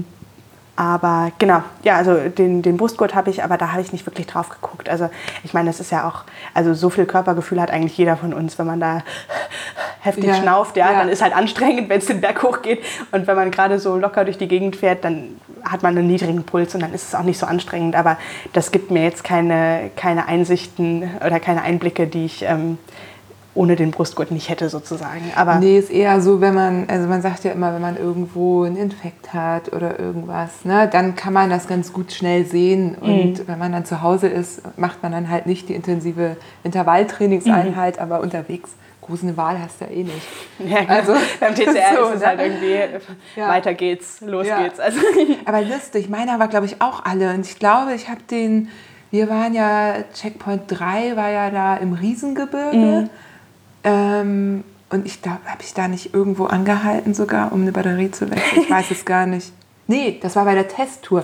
Wir sind unsere Testtour nämlich äh, ins Riesengebirge gefahren und haben uns äh, CP3 schon mal angeguckt und da war das, genau. ja.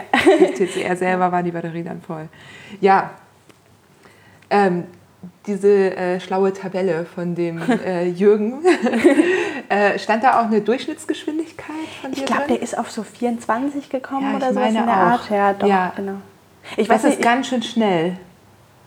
Ja, irre. Also das ist Ja. so schnell, dass ähm, du meinst du, du warst noch im Fettstoffwechselbereich oder hast du eine relativ, weißt du nicht, ne? Gute Frage. Ich weiß es, ich weiß es echt nicht. Ähm, ich ich habe mich gut gefühlt. Also, Ja, ja. es, also ja. Dann bist du wahrscheinlich genau da gefahren, wo es ideal für dich ist. Es gibt ja quasi dieses, sag ich mal, die goldene Mitte, wo man nicht zu viel essen muss dann irgendwann. Ich kenne mich damit ehrlicherweise überhaupt nicht so richtig. Also ich habe mich damit noch nie wirklich befasst. Ähm, Ja. Vielleicht sollte ich das mal machen. Aber ähm, also ich, ich habe eigentlich immer so ein bisschen, äh, vielleicht habe ich da einfach ein gutes Körpergefühl und so ein bisschen geschaut, worauf ich jetzt gerade Lust habe, was Essen angeht und wie schnell ich fahren kann. Also ich fahre halt auch gerne schnell. So, da, da würde ich jetzt lügen, wenn ich sagen würde, äh, 20 km/h macht mir mega Spaß. Aber ähm, also ich glaube, gerade an den ersten Tagen ähm, hatte ich auch mal irgendwie 27er, 28er Schnitte noch drauf, ähm, trotz Höhenmetern. Und ähm, das, ist, also das ist schon cool, wenn man, wenn man so schnell vorankommt und auch ordentlich Kilometer fressen kann. Also, Total, du hast ja auch gerade an den Anstiegen und in den Bergen hast du die anderen ja auch echt hinter dir gelassen. Dazu habe ich auch eine Frage und zwar, äh, guck mal, da weiß ich sogar von wem, von Thorsten Frank. Und zwar, ähm, Umgang, also einmal A, Pacing, höre ich jetzt raus, am Anfang warst du dann schon ein bisschen schneller wahrscheinlich. also klar, oder? an Tag 4, an Tag 5, da kommt einfach nichts mehr aus den Beinen raus. Also da, ich, ich meine, ich bin jetzt auch kein Übermensch. Ne? Also Ja. ähm, die, die, die, die Leute denken immer, also es haben mich jetzt auch Leute gefragt, ja, willst du dann PWP in 50 Stunden fahren? Dann natürlich nicht. Wo, mit welchen Beinen sollte ich das denn fahren? Also ähm, auch meine Beine werden müde und ähm, das ist schon, das ist schon ganz schön, äh, ganz schön krass, wie wenig dann noch so aus Beinen rauskommen kann. Aber ähm, genau, Das heißt, äh, du hattest schon gute und schlechte, also gut und schlecht jetzt relativ, aber bessere Tage und hast dann auch mal einen Tag gehabt, wo es nicht so lief? Also ich würde Oder- einfach sagen, das ist eine, äh, über die Zeit hat einfach meine Kraft abgenommen. Also so die ersten zwei, drei, vier, vielleicht fünf Tage oder so, habe ich mich echt richtig kräftig gefühlt und also konnte ich auch ordentlich noch reintreten. Aber dann, also wenn ich mich jetzt so an den Col du Galibier erinnere zum Beispiel, da bin ich einfach im kleinsten Gang hochpedaliert, ähm, nicht außer Atem oder so, nicht am Limit, aber halt, also da kam halt auch einfach nicht mehr so viel aus den Beinen raus. Ähm, und da habe ich dann auch irgendwie immer nachgedacht, wenn jetzt das Rennen andersrum gegangen wäre und ich dann nochmal so einen Hundesprint hätte hinlegen müssen, also weil, weil einem, also in Bulgarien und Serbien haben einem ja schon öfters auch mal so ein bisschen Hunde aufgelauert an, am Straßenrand. Ähm, und das habe ich immer dann ganz gut mit einem Sprint hingekriegt. Einfach irgendwie mal kurz beschleunigen, Puls auf 160 wieder hoch und dann, ähm, und dann weiter geht's. Dann war der Hund auch weg. Ähm, das hätte ich wahrscheinlich so an Tag 8, 9, 10 nicht mehr so easy hingekriegt. Und ähm, da war ich dann ganz froh, dass das Rennen Wie in die andere Richtung, so genau, dass es diesmal nach Westen Vorteil, ging und ja. dann Tag 8 in Frankreich war. Aber Ja. ähm, äh, also das ist einfach, äh, es, ja, meine, meine Beine sind natürlich auch viel schwächer geworden so im Verlauf. Ähm, ich hatte jetzt nicht irgendwie so einen Leistungseinbruch, den ich mir nicht erklären konnte zwischendurch. Also, ähm, oder dann habe ich halt immer was gegessen, dann wurde es besser. Ja. ähm, aber, äh, aber eigentlich so, ich würde einfach sagen, meine Kraft hat einfach abgenommen und das ist vollkommen okay und normal. Ja, aber eher kontinuierlich. Okay. Genau. Ich weiß, warum Thorsten fragt, weil ich glaube, dass ich bei ihm das gelesen habe, dass er schon auch gute und schlechte Tage hatte. Und ähm, der analysiert auch alles. Also der macht ganz viele Auswertungen und so sind auch ganz spannend. Und hat dann auch immer geguckt, woran es liegen könnte und mal die Ernährung angeguckt und so weiter. Ich weiß gar nicht, Ja. ob er da jetzt ah, ja, ich glaube, der hat, auch, der hat auch mal irgendwie von seinem TCR alles, was er jemals gegessen Genau, hat. das- Äh, genau, gesunde das Sachen, gemacht. eine Banane oder ja, so. also packen wir auch in die Shownotes rein. Ja, genau. Kannst du auch nochmal verlinken. Das fand ich auch, habe ich mir irgendwann mal angeguckt vor einem Jahr oder so. Da musste ich unheimlich lachen, weil, weil ich dachte, boah, wenn ich alles fotografieren würde, Ja, ganz schön lange alles, Zeit. ne? Ja, ja, genau. Nee, und ähm, also Ernährung, da habe ich, ich habe da echt irgendwie keinen Plan gehabt und nicht so extrem drauf geachtet. Also ähm, einfach, einfach das, was verfügbar war und ähm, was es so gab. So, und ähm, die nächste Frage baut ein bisschen darauf auf. Jetzt sagst du, es war jetzt kein Auf und Ab. Ne? Bei einigen ist es ja auch manchmal so ein Auf und Ab gewesen. Ähm, aber du hast schon gemerkt, irgendwie es nimmt ein bisschen ab. Dann kann es ja auch sein, dass man sich irgendwie Sorgen macht, komme ich überhaupt noch an? Wie lange halten die Beine noch durch? Habe ich mich vielleicht verzockt oder so? Wie bist du denn damit umgegangen, so mental? mit dem Anfang zu schwächeln sozusagen oder Ja, wenn man merkt, genau, dass man einfach nicht mehr die merkst, Leistung hat, das, äh, die man ja. von Tag 1 an hatte. Ähm, ich habe damit gerechnet. Also ich meine, es, das, ähm, es wäre vermessen zu glauben, dass man das ganze TCR mit einem 30er Schnitt durchziehen kann. Ich glaube, ähm, das schafft niemand. Also, oder, oder, äh, also ne, kann, kann gerne jemand mal machen, ähm, fände ich absolut beeindruckend. Ähm, also, dass ich da schwächer geworden bin, das hat mich nicht überrascht. Damit hatte ich gerechnet und das kannte ich auch von den längeren Touren, die ich schon gemacht hatte, dass einfach die, die letzten Tage sich härter anfühlen. Ähm, ja, ähm, das hat mich jetzt deswegen, glaube ich, auch nicht schockiert oder, oder irgendwie mental, ähm, ja, äh, ja, mental irgendwie beeinträchtigt oder so. Ähm, das war eigentlich, also es war, war zu erwarten und ich meine, trotzdem gab es genügend zu sehen noch um mich rum. Also ich habe ich hab dann natürlich irgendwie, also ich hatte auch nie Zweifel, ob ich noch ins Ziel komme sozusagen. Das liegt vielleicht auch daran, dass ich einfach in einer schnellen Zeit unterwegs war und jetzt nicht irgendwie auf äh, 16,5 Tage geplant hatte und so geplant hatte, eine Stunde vor der Party anzukommen. Ähm, also ja, wenn ich dann mal ein bisschen langsamer unterwegs war für zwei Stunden, dann dachte ich mir halt, naja, was soll's. Ich hatte mir auch nicht, also vielleicht spielt da noch so ein bisschen rein, ich hatte mir nicht Tagesetappen festgelegt, die ich unbedingt schaffen wollte. Ich glaube, das machen auch einige, dass sie so wirklich auch sich die Tracks aufs Garmin laden, Tag 1, Tag 2, Tag 3. Das setzt einen halt unter Druck, wenn man sich irgendwie eine gewisse Strecke vorgenommen hat und dann einfach da nicht hinkommt, wo man schlafen wollte. Ähm, ich hatte mir natürlich auch im Kopf überlegt, wie viele Kilometer ganz gut wäre zu schaffen. Ähm, aber ich bin dann einfach, also ich hatte, ich hatte mir sozusagen Tracks zwischen den Checkpoints ähm, draufgeladen und bin dann einfach so weit gefahren, wie ich wie ich es geschafft habe. Und wenn ich dann abends, wenn mir die Augen zugefallen sind, habe ich mich einfach hingelegt. Ähm, deswegen, das hat mich jetzt nicht extrem gestresst oder unter Druck gesetzt eigentlich. Gab es denn irgendwas, was dich zwischendurch mal gestresst hat?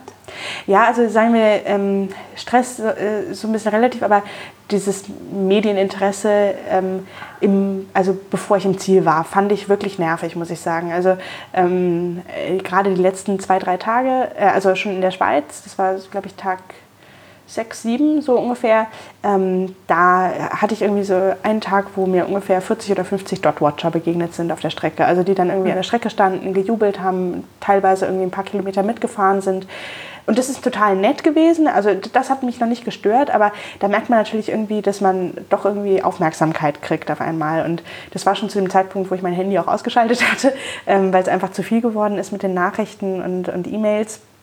Und dann ähm, wirklich unangenehm wurde es so zum Teil in Frankreich. Ähm, also da, da gab es mehrere Erlebnisse an den letzten zwei Tagen, wo mir wirklich ähm, Journalisten am Straßenrand äh, fast aufgelauert sind und dann irgendwie eine Fotoreihe geschossen haben, dann ins Auto gestiegen sind, aus dem Beifahrerfenster mir nochmal eine Kamera ins Gesicht gehalten haben, nachdem ich irgendwie ähm, über 20 Stunden auf dem Fahrrad gesessen war, dann in der nächsten Haltebucht wieder angehalten sind und nochmal zehn Fotos geschossen haben. Und so hat sich das dann wiederholt über Stunden zum Teil. Und ähm, gerade in der allerletzten Nacht, also so wenige Stunden bevor ich dann ins Ziel gefahren bin, ähm, hatte ich noch so ein Erlebnis in der Bäckerei.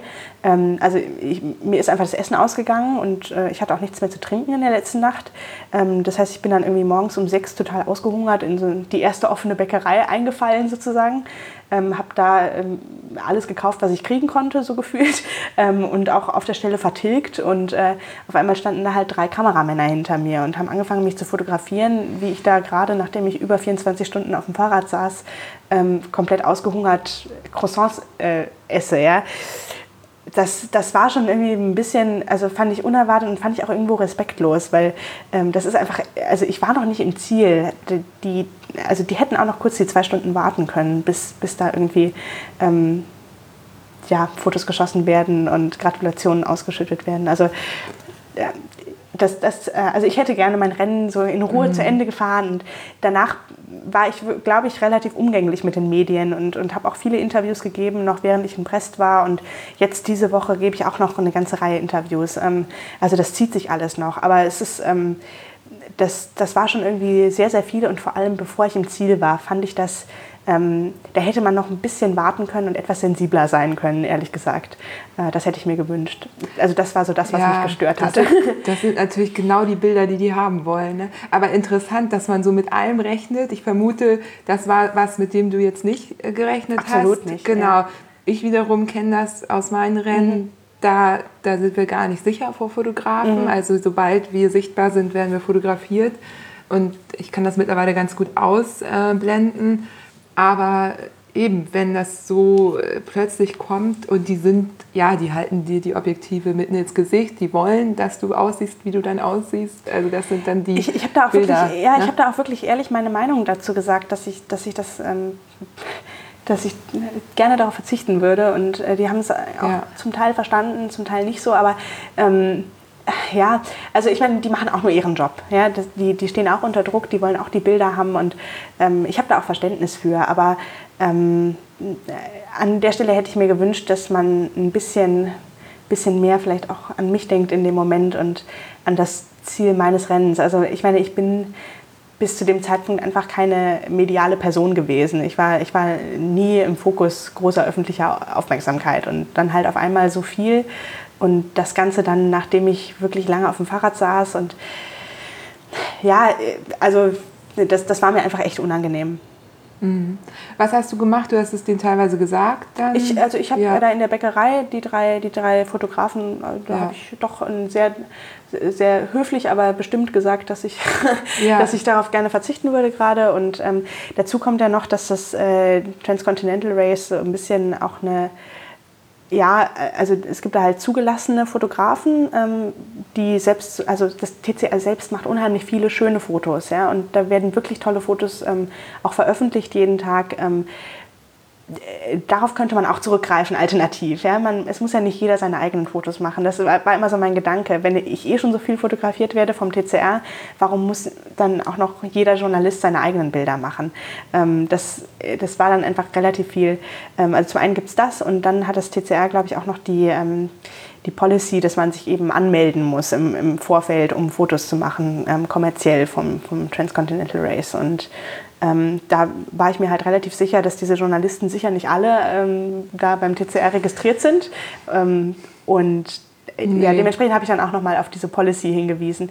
Ich meine, klar, man, man macht auch eine öffentliche, eine öffentliche Aktivität, deswegen so ganz verbieten kann man das sicher nicht, aber ähm, es ist ja, also es ist einfach nicht so beabsichtigt gewesen, ähm, dass, dass die Fahrer ähm, in das Kreuzfeuer äh, der Journalisten kommen, äh, bevor sie sogar im Ziel sind. Also, dass danach Medienanfragen kommen. Genau, bist genau. du auch die Erste, die das wirklich so doll abbekommen hat. Weil normalerweise endet das halt irgendwo in Griechenland. Richtig, weißt genau. Du? Und da ähm, gibt es einfach auch gar nicht so viele. In, in Frankreich gibt es halt auch einfach eine total reiche Fahrradkultur.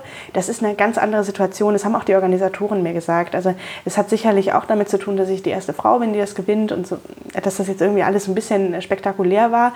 Ähm, aber ähm, es ist sicher auch der Zielort gewesen. Also in Brest hat man halt einfach viele Sportjournalisten, die, die daraus gerne eine, eine Geschichte schreiben möchten. Und das kann ich ihnen auch nicht verübeln. Ja, klar. Aber trotz allem äh, ist es ja gut, äh, dass irgendwie vielleicht für die zukünftigen Rennen auch an ja. die Außenstehenden, ja. du kannst es, glaube ich, schlecht verhindern? Ich weiß es nicht, aber äh, vielleicht. Äh, die Frage ist auch, ob man es verhindern muss. Es ist nur, also worauf ich halt gerne hinweisen möchte, ist, dass ähm, die, die Fahrer das nicht machen, um berühmt zu werden. Also das sind alles Amateure, die dieses Rennen fahren.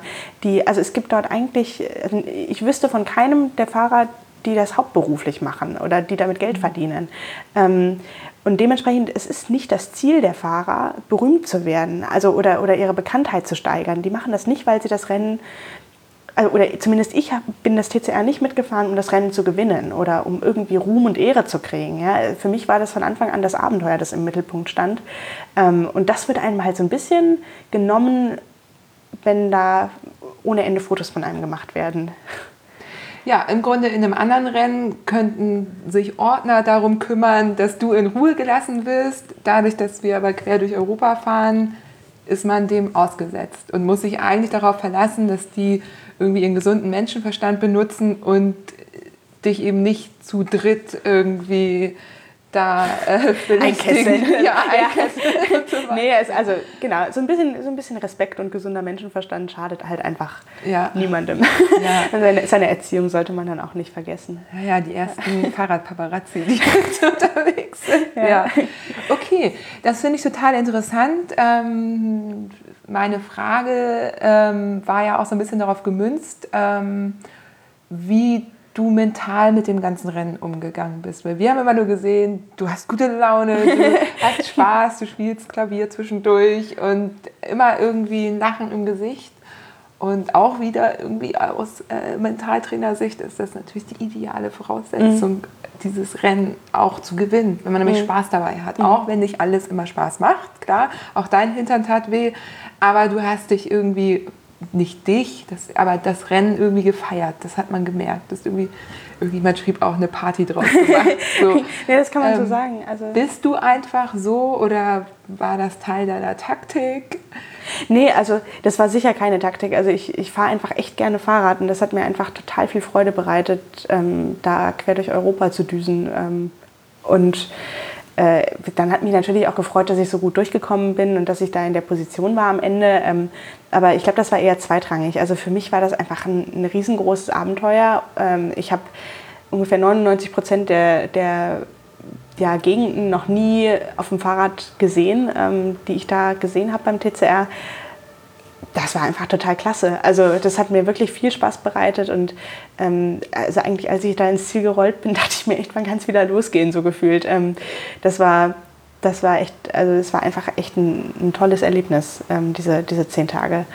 Und ja, also ich, ich, da war echt nicht viel Taktik dabei. Es ist einfach für mich total schön, so, so viel geistigen Input auch zu kriegen und, und irgendwie ähm, so viel sehen zu dürfen. Ich frage, weil das einfach auch, was ja. heißt Taktik, Technik ja. ist, die man anwenden kann und ich traue dir durchaus zu, so gut wie du dich vorbereitet hast oder so mhm. umfassend. Ähm, dass du sowas auch äh, vorher äh, ja, mit nee. in deine Taktik, Technik, keine Ahnung, eingebaut hast. Äh. Also ich glaube, ich bin, ich bin generell schon auch ein relativ fröhlicher Mensch. Also es, ja. es ist jetzt nicht so, dass ich, dass ich normalerweise ähm, schmollend durch die Welt laufe. Und ich, ähm, ich habe gerne gute Laune. Das macht eigentlich vieles besser im Leben, wenn man, wenn man die positiven Dinge sieht und ähm, ja, also ich meine, wie gesagt, auch mir hat ein bisschen was wehgetan manchmal und äh, es hat auch geregnet bei mir, ja. Und natürlich denkt man sich dann, oh nee, jetzt hier der Regen, muss das jetzt gerade sein, ja. Aber, aber trotzdem, ähm, das, das trübt irgendwie das Wasser nicht wirklich. Ähm, und ja, und vielleicht ist das meine Lebenseinstellung, vielleicht, ja, vielleicht auch nicht. aber, aber so, ich glaube, das, das könnte ich unterm Strich schon sagen, dass ich ähm, eher die positiven Dinge sehe als die negativen. Und ich glaube, das ist, ähm, das, das macht das Leben besser. ja, das sehe ich genauso.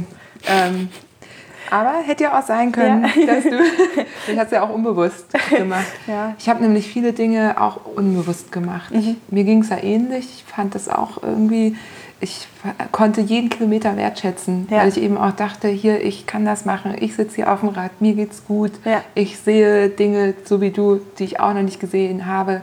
Ich fahre durch Länder, die ich freiwillig nicht irgendwie betreten genau. hätte vorher. Genau. Und ähm, habe das auch echt gefeiert.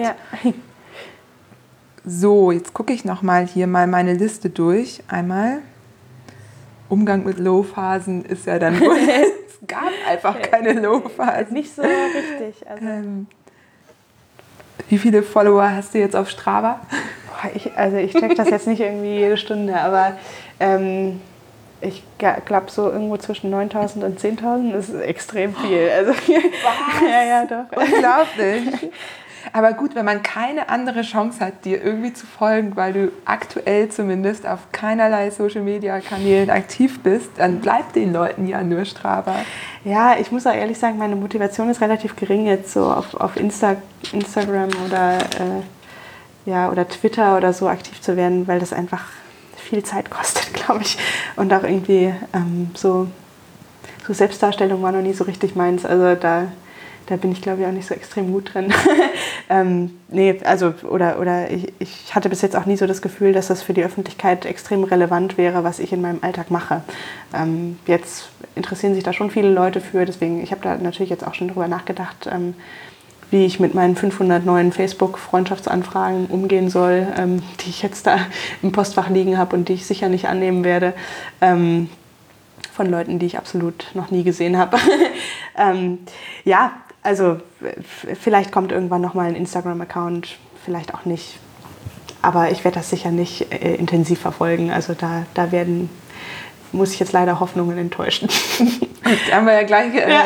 klargestellt hier. Instagram finde ich, äh, da bin ich ja relativ aktiv, finde ich insofern noch ganz cool, als dass du eben auch selber entscheidest, irgendwie, wie du dein Profil aufbaust und ob du es so machst wie Björn zum Beispiel, dass er immer dann, wenn er was macht, auch mal was postet ähm, man muss da ja nicht täglich sein, weil man im Grunde ja nicht auf diesen Algorithmus angewiesen ist. So. Nee, wie gesagt, also vielleicht, vielleicht werde ich mir das auch mal machen. Und ich meine, ich erlebe ja auch einiges. Ich finde das ja auch alles cool, was ich mache. Ne? Also, also im Prinzip, ich, ich könnte da schon auch Begeisterung für aufbringen, ähm, äh, schöne Fotos irgendwie ähm, zu machen und, und die auch mit der Welt zu teilen. Aber ähm, ja, es ist für mich irgendwie jetzt nicht so unbedingt notwendig in meinem Leben, ehrlich gesagt. Und äh, ich weiß auch nicht, ob das irgendwie ähm, ja, ob, ob, das, ob das am Ende irgendwie sinnvoll, sinnvoll ist und, und Leute weiterbringt am Ende des Tages, weil ähm, so, um sowas zu erleben, die beste Möglichkeit ist, es einfach selber zu machen und das kann ich jedem ans Herz legen. ja. Was wir jetzt, hatte ich dir auch schon erzählt, wir haben da ja auch kurz schon drüber mhm. gesprochen, gemerkt haben, dass ähm, es einfach für einige Frauen total inspirierend sein kann und dass man darüber auch sich irgendwie nochmal anders vernetzen kann. Ich finde, dafür ist Instagram halt ganz gut geeignet. Ich sage mhm. nicht, dass es nicht ohne geht. Also ich bin auch die Letzte, die dich da jetzt irgendwie zu motivieren möchte, weil ich weiß auch, wie viel Zeit mich das kostet. Ja. Ähm, ich nutze es trotz allem ganz gerne.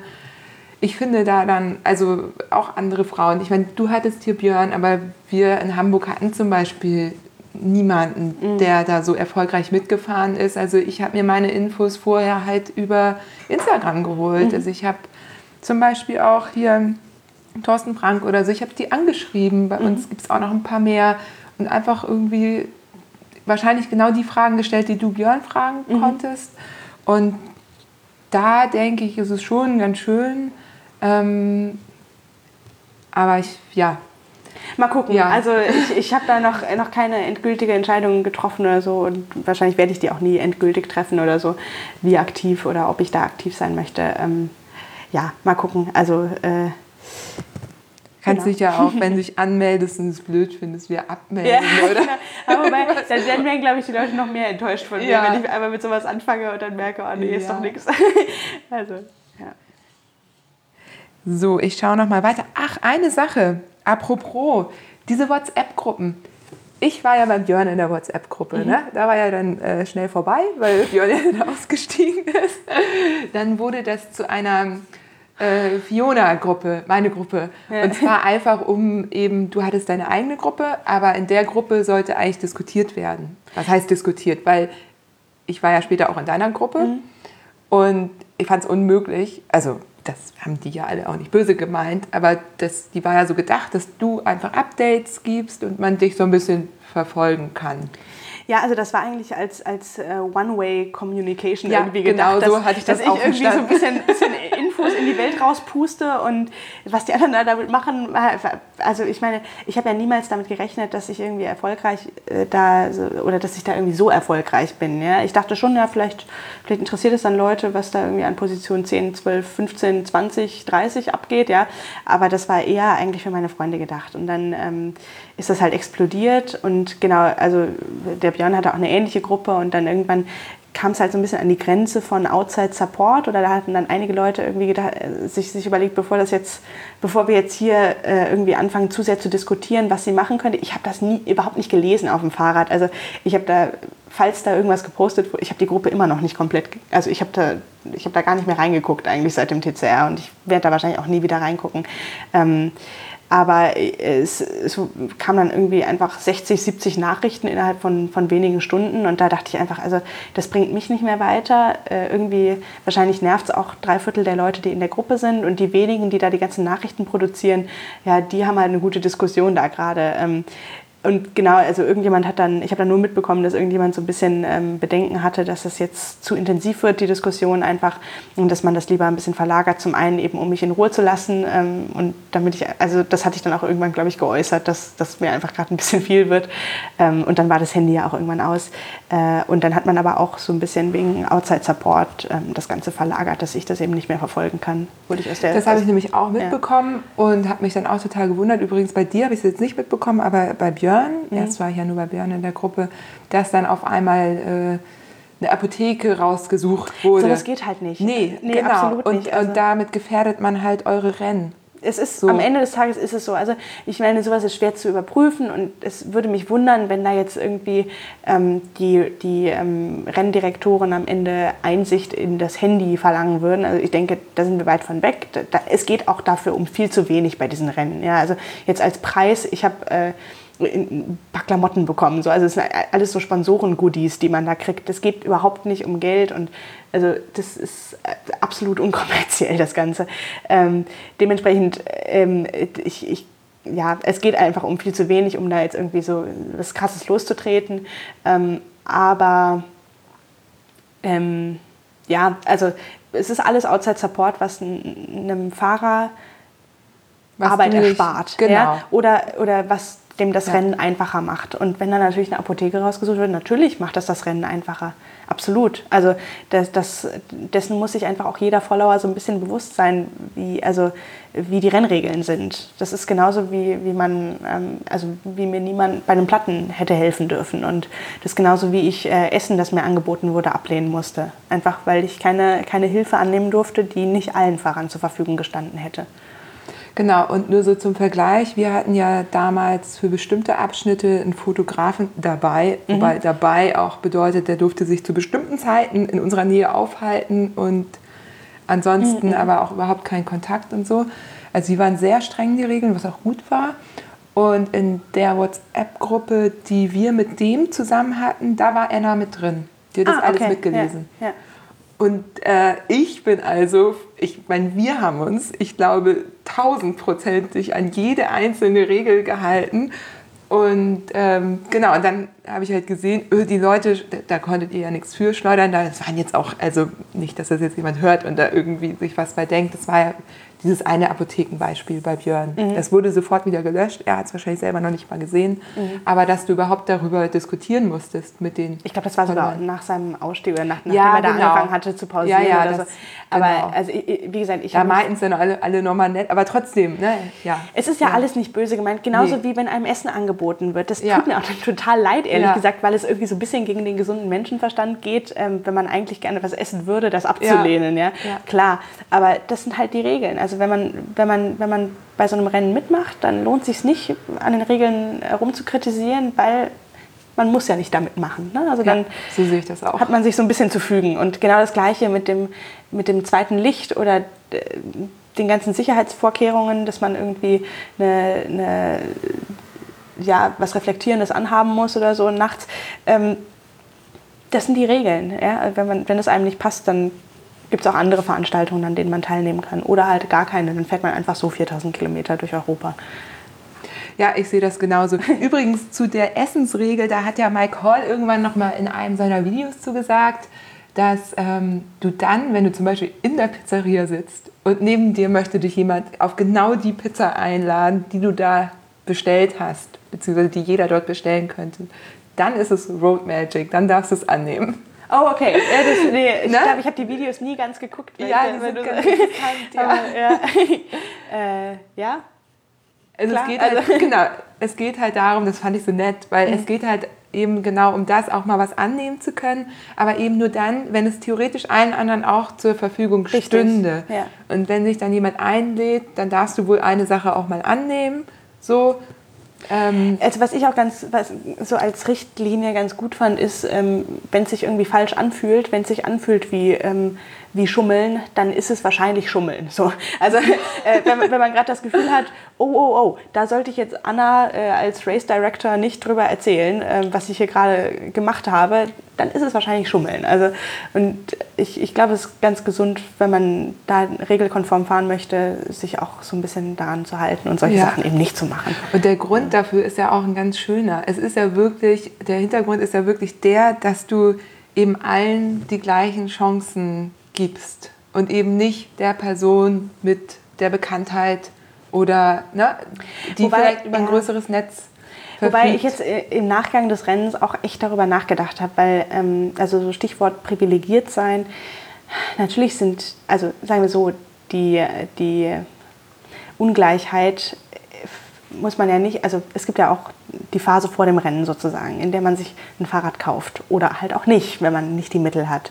Ähm, es gibt Leute, die machen Höhentraining dafür, die, die, die setzen sich einen Monat irgendwo in die Alpen und gucken, dass ihre roten Blutkörperchen mehr werden. So, ja, James ähm, gemacht letztes Jahr. Zum Beispiel, ja. Ich sage ja. nicht, dass das irgendwie, also das ist nicht unerlaubt. Ne? Das nee, ist ja nee, kein nee. Doping. Das ist aber trotzdem was, was einfach nicht jeder machen kann. Und ähm, an dem Punkt ähm, ja, haben wir einfach unterschiedliche Voraussetzungen doch. Und die, die kann man am Ende des Tages nicht gleich machen. Aber dann wenigstens im Rennen sich gleich zu verhalten und nach gleichen Grundsätzen zu fahren, das ist das Mindeste, was man, was man auch den anderen Teilnehmern, ähm, also das ist der Respekt, den man den anderen Teilnehmern entgegenbringen sollte, ja. ähm, meines Erachtens.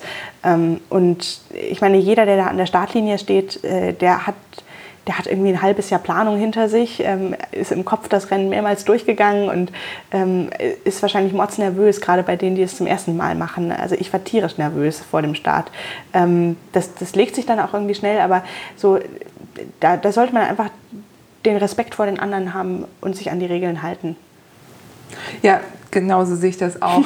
genau, und was vor dem Rennen geschieht, können natürlich die Race Directors da nicht unbedingt beeinflussen. Ne? Aber und das jetzt, ist ja auch gut, ja, dass ja. jeder so ein bisschen seine eigene Routenplanung macht. Und ich meine, für mich war das jetzt irgendwie vielleicht ein bisschen Road Magic äh, oder Glück, dass, dass Björn einfach auch Dresdner ist, ja, dass ich da irgendwie äh, auf den Erfahrungsschatz auch zurückgreifen konnte, so ein bisschen. Ähm, das ist einfach, also natürlich profitiert man irgendwie von, den, von, von seinem eigenen Glück auch. Ähm, ja, aber ich meine, zum Beispiel die Erfahrung, die hatte ich nicht selbst so. Und ähm,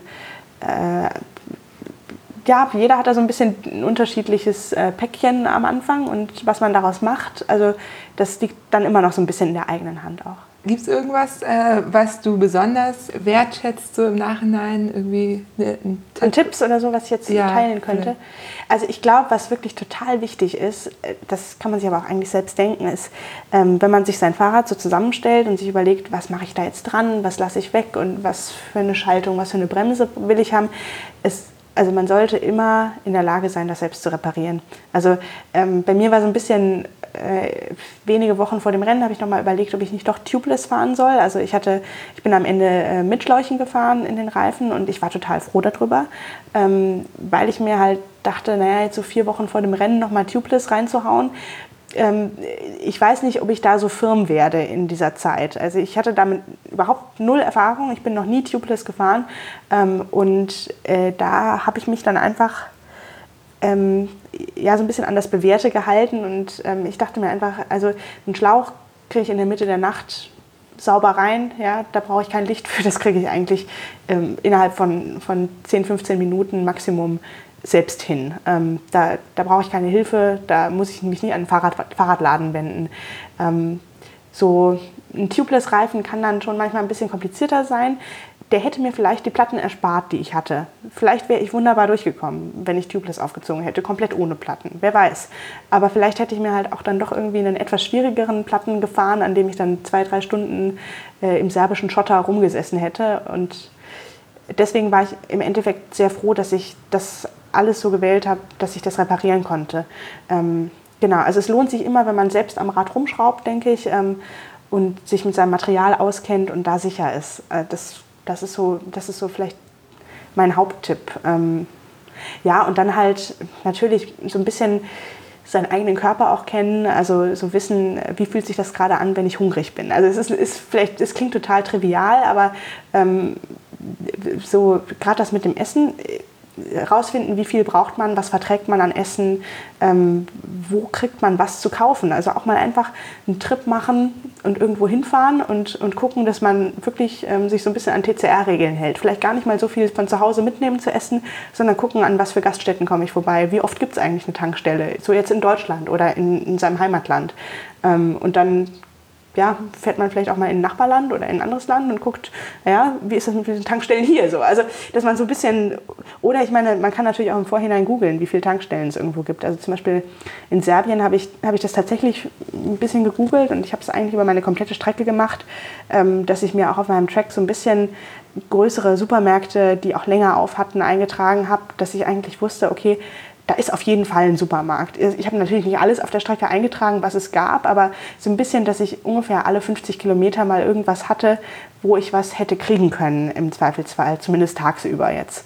Ähm, einfach damit ich mich nicht komplett leer fahre oder ähm, damit ich es ein bisschen im Auge behalte. Also das ist vielleicht auch noch so ein Tipp, wenn man sich über die Ernährung Gedanken macht und äh, ja, da, da irgendwie zweifelt, dass man das schaffen könnte.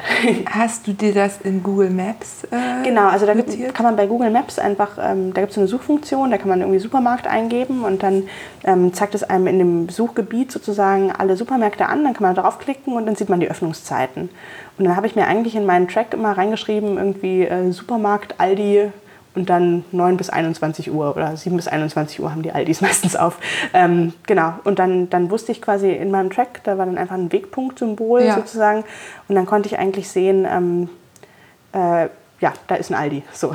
Okay, also du hattest, dann hast du einen Garmin benutzt? Genau, ich hatte einen Garmin, Garmin. E-Trax okay. Touch 35T, ah, glaube ich. Ja, und da und kann dann, man das eintragen. Also das habe ich mit der, ich glaube, ich habe das mit äh, Gypsies geplant am Ende. Also die Wegpunkte habe ich mit Gypsies gemacht.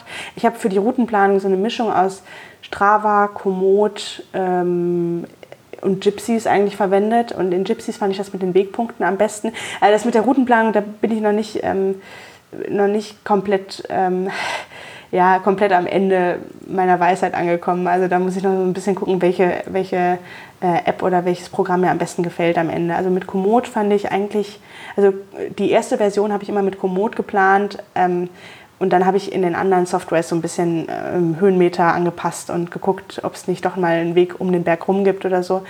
Ähm, aber da muss, glaube ich, jeder so ein bisschen gucken, mit was, also was man halt gewöhnt ist. Wenn man seine Routen immer schon mit Ride with GPS geplant hat, dann ist das wahrscheinlich die beste Version. Ähm, Hauptsache, man kommt damit klar. Ähm, also, aber genau, ich habe ich hab dann mit Gypsies die, äh, die Wegpunkte eingetragen und ähm, da halt dann auch diese Supermärkte und so und Ja. Tankstellen und Bäckereien. So, genau. Okay. Wir hatten damals B-Router benutzt. Das ist irgendwie eine ziemlich technische Software. Da kann man aber ähm, ganz gut die Höhenmeter rausrechnen. Und dann haben wir das mit Komoot bearbeitet. Das Ah, war eigentlich ein ganz guter Weg.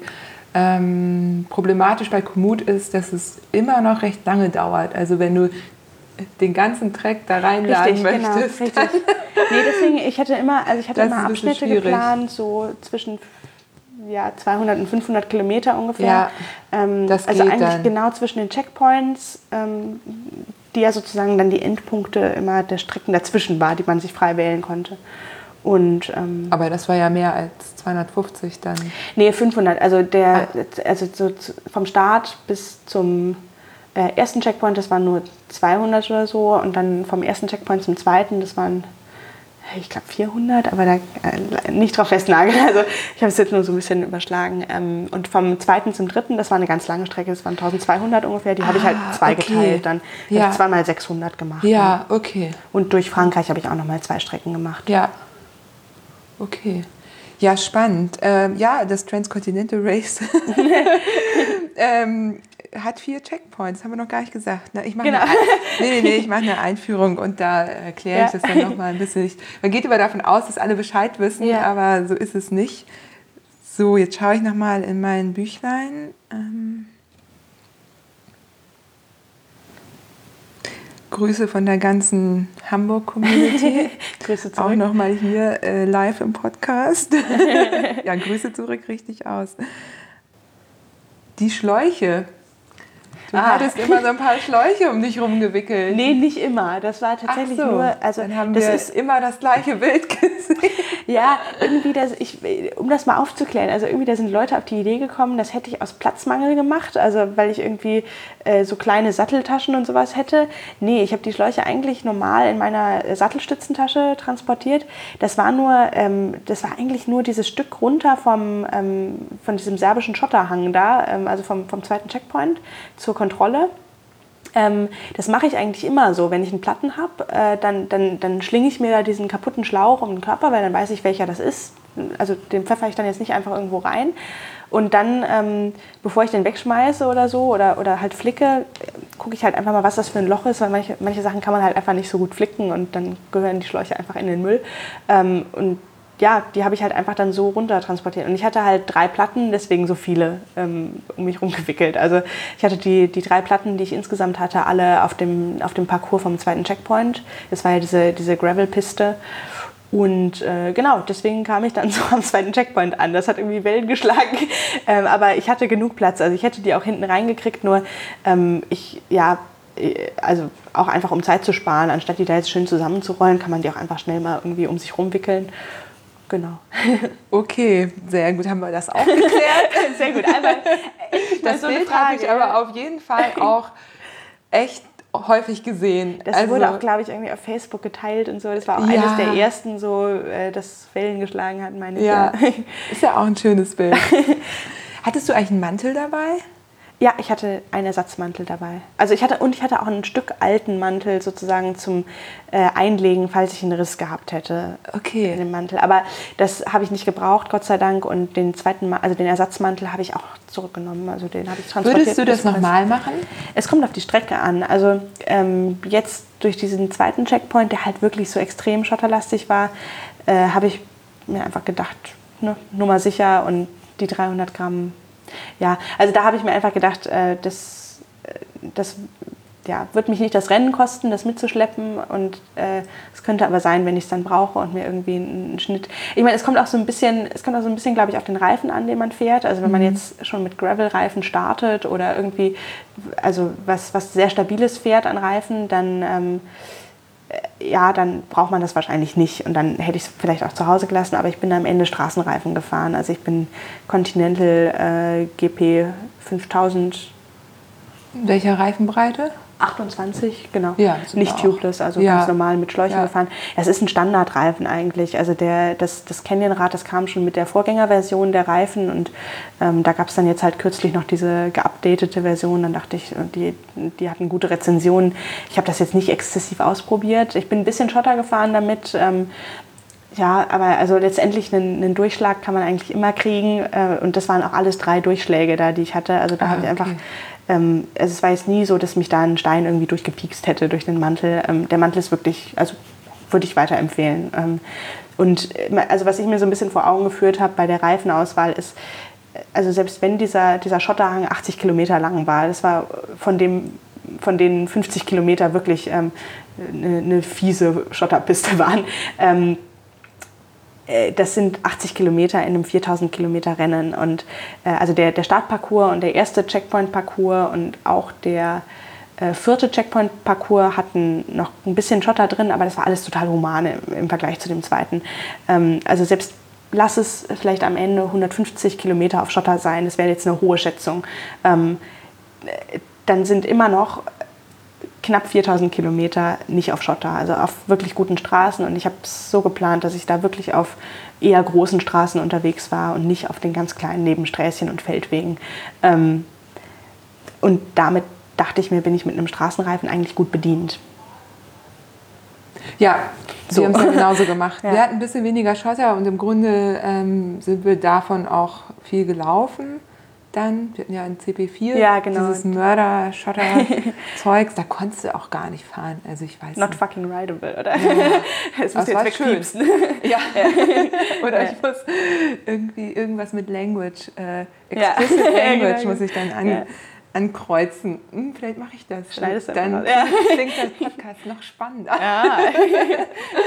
Ja, ähm, nee, genau. Und da konntest du auch hochschieben. Da war dann eher die Frage, was du für Schuhe hattest, ob du Mhm. laufen kannst auf denen. Und als wir da hoch sind, lagen da schon diverse äh, Schonkappen von Oh, ja, ja, ja. Äh, hier den äh, Speedplay-Pedalen und irgendwie, ja, andere hat, unten im Hotel gab es irgendwie ein paar Flipflops, das immer weitergegeben wurde. Geil. Das ist wohl auch erlaubt. gut, also, Nee, also ich, äh, ich bin mit Mountainbike-Schuhen gefahren und zwar mit meinen allerersten Fahrradschuhen überhaupt, die ich jemals hatte. Äh, ich bin totaler Fan davon jetzt geworden, von den Mountainbike-Schuhen. Ich hatte vorher überlegt, ob ich noch irgendwie mir, mir Speedplay oder andere Pedale dran machen soll, aber es war mir dann irgendwie oft zu viel Arbeit und diese äh, MTB-Pedale sind einfach unkaputtbar nach meinem Empfinden. Und also die Cleats, die habe ich vorm, vorm TCR getauscht, ähm, aber das wäre auch nicht notwendig gewesen. Also die Cleats gehen auch gefühlt nicht kaputt. Da kann man ganz gut drin laufen. Also ich, ich, ähm, ich wüsste gerade keinen Grund, warum ich da davon abrücken sollte. Und ich habe mir jetzt auch neue Schuhe gekauft und das sind auch Mountainbike-Schuhe. Also ich denke, da bleibe ich auch dabei. ja, Genau.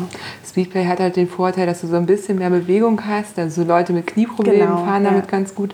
Aber es gibt die jetzt auch für Mountainbike-Schuhe mittlerweile. Echt? Okay. Ja. Die hat sogar eine Freundin von mir getestet und war relativ begeistert. Aha. Speedplay ist natürlich auch eine Kostenfrage und so wie du sagst, SPD-Pedale kriegst du halt auch im Zweifel überall mal schnell. Das ne? stimmt, Oder ja, kannst du, wir ja. hatten zum Beispiel ein extra Glied dabei Mhm. und eine Schraube, falls mal irgendwie eine Schraube verloren geht. Die Schräubchen hatte ich auch, weil also das, das ist mir tatsächlich mal passiert, dass ich Mhm. ein Schräubchen verloren hatte und dann, ähm, weil man da halt, ich glaube, man hat nur, ja, man hat nur zwei Schräubchen an den, an den äh, MTB. Cleats Da kannst du dran. ausklicken, Äh, da ne? kannst du Ja. mehr ausklicken und dann. Das war Ja. unser, unser einziges Mechanical. Echt? Ja, das hatte Marion. Ich bin Ah. ja mit Speedplay gefahren. Marion hatte das und dann haben wir uns von unterwegs YouTube-Videos angeguckt. Weil du musst, du weißt es, du musst dann diese Feder aushebeln. genau, ne? genau. Wenn du es nicht weißt, dann äh, Ja. drehst du da ewig dran rum. Ja. Ja. Nee, genau, das war mir schon mal passiert, deswegen ein Schräubchen hatte ich da tatsächlich auch dabei. Ähm, ja. ja. Hattest du ein Schaltauge dabei? Ja, hatte ich. Da dachte ich mir im Vorhinein, weil ich nach Burgas fliege und das Fahrrad dafür einmal komplett auseinandernehme, wenn dann doch einmal ein bisschen geworfen wird im Flugzeug ähm, und das abbricht, dann das ist leicht. Das wiegt kaum was, also das, das wiegt einfach kaum was, nimmt keinen Platz weg und ähm, im Zweifelsfall kann einem das das Rennen retten. Also Ja, würde ich auch immer Ja. unterschreiben. Also ich hatte, mir ist noch nichts passiert, aber ähm, Mir ich war schon nicht, diverse ja. Male mit Menschen unterwegs, denen äh, genau dieses Schaltauge auch einfach mal so abgerissen ist. Und das Ding ist halt auch, das sind spezielle Teile. Also viele Hersteller haben da halt irgendwie ihre eigenen Schaltaugen, die sie verbauen. Das heißt, es, da kriegt man jetzt nicht irgendwie in dem Standard-Fahrradladen das Schaltauge, das man braucht. Da gibt es tausend verschiedene und ähm, da lohnt es sich einfach für das Fahrrad vorher das zu bestellen und das auch einzuschmeißen. Also genau. Und es wiegt nichts. Es wiegt einfach, es, Es ist einfach ein 20 Stück Blech. Gramm oder Ja, so, die, die genau. einem das Ganze retten können. Und da dachte ich halt, also wie würde ich mich ärgern, wenn ich in Burgas am Flughafen stehe und ich kann den, äh, ich, ich, ja, ich kann meinen Umwerfer nicht anbauen. So. Hast du an der Übersetzung noch irgendwas gemacht? Irgendwie Genau, ich bin, ähm, ich Kurbel? bin ein bisschen runtergegangen. Also ich habe, ähm, äh, das kam, glaube ich, mit, uiuiui, jetzt muss ich, müsste ich googeln, glaube ich. Also es kam hinten mit 11,34 schon, wenn Okay. ich mich richtig, genau, Ja. also das Endurace, das kam, glaube ich, mit 11,34 Kassette, die habe ich so gelassen, also da bin ich jetzt nicht irgendwie groß hochgegangen noch. Ähm, und vorne bin ich ein bisschen leichter gegangen in der Übersetzung. Also ich glaube, es kam mit 50, 36 oder so und dann bin ich auf äh, 48, 34 runter. Also so, dass ich quasi eine 1 zu 1 Übersetzung fahren konnte am Perfekt. Berg. Ja. Also das habe ich gemacht äh, und ich glaube, das war auch ganz schlau. Also ähm, gerade weil halt einfach nicht mehr so viel Kraft am Ende in den Beinen ist und da ist es halt dann schön, wenn man doch noch ein ganz bisschen runterschalten kann ähm, am Galibier. Natürlich so, also so eine 30% Rampe da in Bozen, die die eingebaut hatten, bin ich dann trotzdem hochgelaufen und habe mich auch, also das wäre es aber auch nicht wert gewesen, weil man dann halt irgendwie auch bergab überhaupt nicht mehr reintreten kann. Ähm, und so war es halt auch so, also ich habe bergab kaum getreten eigentlich. Ähm, ich meine, ob man das tun würde, ist die andere Frage. Ich glaube, an, so einem, an so einem siebten TCR-Tag, da kommt es dann auf die halbe Minute, die man dadurch vielleicht äh, an der Alpe d'Huez noch rausholen könnte, wenn man ein bisschen mittritt. Ähm, ja, da kümmert sich dann Da keiner gibt mehr es drum. ja auch äh, Menschen, die das alles schon ausgerechnet haben und du sparst halt am Ende, genau weil dir eben dann die schweren Gänge fehlen, äh, kostet sich das natürlich Zeit, weil du nicht mit 60, sondern vielleicht nur mit 50 den Berg runterballern kannst. Ja. Ähm, und dann haben sie irgendwie ein paar Minuten ausgerechnet, die sich das am Ende kosten würde, theoretisch. Es ist, ich, ich weiß es nicht, ob, also was sich da jetzt lohnt. Es ist sicher auch so, wieder so ein bisschen eine Profilfrage. Ähm, und so extrem steile Hänge hatten wir halt, also ich meine, 30 Prozent darüber müssen wir nicht diskutieren, das haben alle hochgeschoben. Ähm, Das Ja. wäre ich auch nicht mit einer leichteren Übersetzung hochgekommen, nehme ich an. Ähm, gerade weil das irgendwo in Bozen war, da hatte ich auch schon irgendwie 2500 Kilometer in den Knochen, da geht einfach nicht mehr viel. Ähm, aber wenn man jetzt so viele 15% Anstiege hat oder so, da lohnt sich das dann schon auch mal, die Übersetzung nochmal äh, ins Auge zu fassen, denke ich. Und ähm, wenn man jetzt dahin, wenn man jetzt eine andere Veranstaltung sich anschauen würde, die nichts über 10% hat, da wäre ich wahrscheinlich besser bedient gewesen, wenn ich die alte Kurbel noch dran gehabt hätte. Genau. Aber Ja. also äh, ich glaube, da muss man immer so ein bisschen das eigene Ziel im Auge haben und, und das Rad dann anders anpassen. Und du bist ja leicht gefahren, also wenn jetzt jemand sagt, er hat noch mal fünf Kilo mehr mit, dann ist es so auch wieder es. eine andere Sache. Genau. Ne? Und das sind alles halt diese individuellen Entscheidungen, die die Fahrräder verschieden aussehen lassen, Gott sei Dank. Ja? Also deswegen die Tipps, die ich jetzt hier gebe oder, oder das, was ich jetzt hier erzähle, das ist, ähm, das ist sicher auch nicht äh, der Weisheit letzter Schluss. So. Also da, das ist vielleicht nicht für jeden das Richtige, aber für mich hat das jetzt funktioniert ähm, dieses Jahr und das könnte nächstes Jahr anders sein. Es könnte für jemand anders ganz anders sein. Vielleicht gibt es auch noch Sachen, die ich überhaupt nicht bedacht habe, die, die mir auch noch mal was bringen würden. Also ähm, das ist irgendwie, genau. Hast du da eine Idee? Gäbe es was? Also hast du irgendwie zwischendurch irgendwann gemerkt, ach, das hätte ich, würde ich nächstes Mal anders machen? Also tubeless würde ich vielleicht halt anders machen. Ja. Aber ich hatte jetzt nicht viele Platten. Ich, ich kann mich nicht beschweren. Mit drei Platten auf 4000 Kilometern das, und, und da halt auch solche Schotterpisten dabei, das hätte alles viel schlimmer kommen können. Und ähm, ähm, also das würde ich, würde ich jederzeit äh, eigentlich, also das war jetzt keine schlimme Entscheidung, aber tubeless, äh, denke ich, werde ich mir dann schon mal vielleicht für nächstes Jahr angucken, einfach. Ähm, weil wenn man drei Platten weniger hat, dann hat man halt keinen mehr. So, das ist besser als drei Platten. Ja. Ähm, und ja, äh, ansonsten, ich, ich war wirklich total zufrieden mit meinem Setup. Ähm, da würde ich nicht viel dran machen. Nee, also ich, ich meine, ein bisschen noch leichter packen vielleicht. Also ich, ich, ich meine, ich hatte jetzt schon wirklich wenig dabei. Ähm, ich hätte aber noch lieber keine Lenkertasche gehabt, muss ich sagen, weil dieses Rumgebaumel da vorne, also das, das war mir so ein bisschen, das macht halt auch das Licht zum Beispiel äh, ein bisschen komplizierter, also dass das Licht eben über die Tasche rüberkommt. Wenn man dann einen kleinen Rahmen hat, ähm, dann ist das alles noch ein bisschen komplizierter. Also ähm, ich hätte lieber eine, eine Rahmentasche gehabt. Also jetzt nicht, nicht durch den ganzen Rahmen, so dass da eine Blase drin wäre, das waren ja einige. Das kann ich mir nicht so gut vorstellen, weil ich halt auch gerne in die Flaschen mal irgendwie Cola reinmache und so. Das geht halt bei so einer Blase nicht. Aber so eine, so eine Tasche im Rahmen drin, das wäre schön gewesen. Also ähm, ja, dann muss ich nochmal irgendwie überlegen, ob ich, ob ich die Lenkertasche mir sparen kann vielleicht, wenn ich noch leichter packe oder ein bisschen anders packe.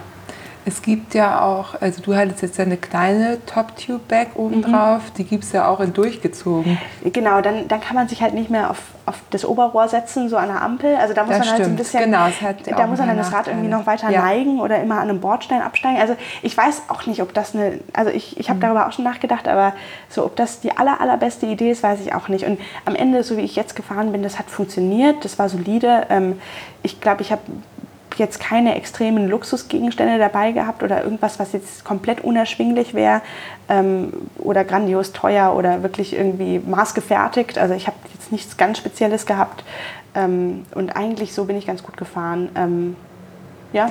Wir haben mal so eine ganz schmale Oberrohrtasche für mhm. unten drunter, weil ich, ich sehe ich seh deinen Rahmen ja mhm. gerade da hängen. Ähm, hattest du Literflaschen ja, genau. Ja, also, genau, weil mit Literflaschen, da ist ja echt kaum Platz da oben. Da war überhaupt kein Platz. Also ja. ich habe ich hab das einmal irgendwie ausprobiert, aber das ist, also ich habe auch jetzt die, die Flaschenhalter schon ganz unten extra angeschraubt. Also das ist einfach mit einem, mit einem kleinen Rahmen. Also ich fahre ja. jetzt irgendwie so eine, so eine Canyon XS Größe. Ähm, das ist einfach, da kriegt man nichts mehr rein.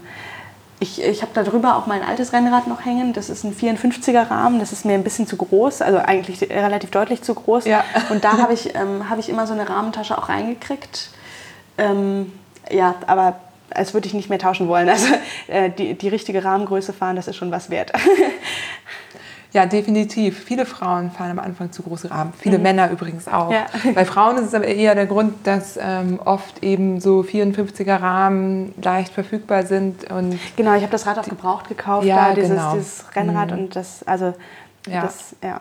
Ist nur leider so schade, weil dann sitzen sie irgendwie zugestreckt und irgendwie ist es unbequem. Bei Männern genau das Gleiche. Da denke ich mir, oh Mann, das, das Geld wäre besser investiert ja, gewesen. Genau, wenn das Rad wenigstens ja. richtig passen würde. Also ich bin auch großer Fan vom Bike-Fitting und das einmal richtig mhm. machen und so. Naja, ja, schön. Ähm, ja, ich habe jetzt hier noch eine letzte Frage mhm. und zwar von Moving Black Object. äh, gibt es jetzt hier noch eine äh, letzte Frage? Was du ähm, fürs Klavier noch so in petto hast? Also ehrlich gesagt gar nicht so viel. Also ich, ich, ich hatte nie Klavierunterricht. Ähm, bei, bei meinen Eltern stand halt immer ein Klavier rum und äh, da habe ich dann auch ein bisschen drauf rumgeklimpert. Also ich spiele eigentlich Geige und Bratsche ähm, und Bratsche jetzt in den letzten Jahren auch intensiver in einem Orchester ähm, äh, in Heidelberg. Ähm, ein tolles Hobby und, und äh, hat, hat, mir sehr, sehr viele gute Freunde gebracht. Ähm, und äh, deswegen, ich, also ich bin gar nicht so professionell auf dem Klavier unterwegs, aber so ein bisschen, bisschen rumklimpern kann ich da schon. Also, äh, puh. ja, ich, ich kann relativ gut so nach Gehör spielen. Also, wenn ich irgendwie eine Melodie im, im Ohr habe, dann kann ich das ganz gut runterklimpern. Und also auch hier Lion Sleeps Tonight, da habe ich ähm, in der linken Hand nur so ein paar Akkorde. Äh, äh, runtergezockt. Also das war alles jetzt keine große Klavierkunst, ehrlich gesagt. Ähm, äh, deswegen, ich kann, glaube ich, so relativ viel aus dem Stegreif einfach ähm, ja, da runterklimpern, aber bin da nicht professionell unterwegs. aber gut genug, um uns alle zu beeindrucken. ja, und, ja. ja, toll. Ja, schön. Vielen Dank. Gerne. Würdest du noch gerne irgendwas sagen oder äh, ja, ich dich irgendwas ich nicht, nicht also, gefragt? Wenn, wenn, ich, ich denke mir immer, wenn, wenn, wenn äh, jemand so ein bisschen, also ich denke, es hören ja jetzt hier auch viele zu, die sich vielleicht dann doch irgendwie schon mal im Hinterkopf Gedanken gemacht haben, ob sie so ein TCR mal fahren könnten oder, oder ein anderes Rennen oder irgendwas anderes im Leben mal vorhaben. Ja? Ich meine, ähm, und vielleicht auch gerade mit diesem, mit diesem Frauenaspekt und so weiter. Ähm, ja, man darf sich nicht irgendwie beschweren über Umstände, wenn man nicht selbst was macht. Ja? Also ich meine, wenn man jetzt sagt, oh, es gibt so wenig Frauen, die das TCR fahren, der einzige Weg, um das zu ändern, ist, naja, man muss sich halt auch anmelden. Man muss es halt auch mal machen. Ja? Man kann jetzt nicht, nicht nur sagen, ich beschwere mich darüber, dass es so wenig Frauen gibt, aber ich selbst würde das niemals machen. Für mich ist das zu groß. Also da muss man dann, dann doch irgendwie mal äh, auch so über seinen eigenen Schatten springen, wenn man irgendwie die Umstände ändern will. Und ähm, ich weiß jetzt nicht, ich will, ich, will jetzt nicht irgendwie missmutig so, so, einen Podcast beenden oder, oder so, aber ähm, einfach machen. Also ähm, es, es, lohnt sich wirklich mutig zu sein und, und ähm, auch seine, seine äh, Grenzen im Kopf mal zu überschreiten und oder auch mal einfach anzugehen und, und die Grenzen so ein bisschen zu verschieben. Und ähm, ja, man, man darf Respekt vor Sachen haben, aber das sollte einen jetzt nicht davon abhalten. Und, und wenn, man, wenn man so ein TCR mal machen will, also ein Versuch ist das auf jeden Fall wert. Das ist eine, eine total tolle Erfahrung und ähm, für mich war das echt eigentlich das Schönste, die, die schönsten aufeinanderfolgenden zehn Tage in meinem Leben. Das war wirklich äh, einfach extrem ereignisreich, ähm, so viele nette Begegnungen. Ähm, das ist unersetzlich. Also das, das kann ich nur empfehlen. Ja, ist doch schön. Pathetischer Schluss. Ja, wobei mir jetzt gerade noch eine Frage einfällt. Ja. Ähm, Björn hat dir an CP2 sein Leader-Cap gegeben. Aha. Und es gab ja eins für, es gab ja nur eins. Also mhm. Wie, wie fandest du das? Also wenn ich, Ach, ich weiß nicht, also ich habe da so einen Kommentar irgendwie abgelassen, warum gibt es denn das nur für Männer? Ähm, äh, so jetzt, wenn ich drüber nachdenke, ich meine, nachher habe ich mir dann zwei Leader-Caps sozusagen regulär geholt und da hat sich dann Ben auch nicht drüber beschwert, warum gibt es denn hier keins für Männer, wenn das Frauen-Leader-Cap schon weg ist sozusagen.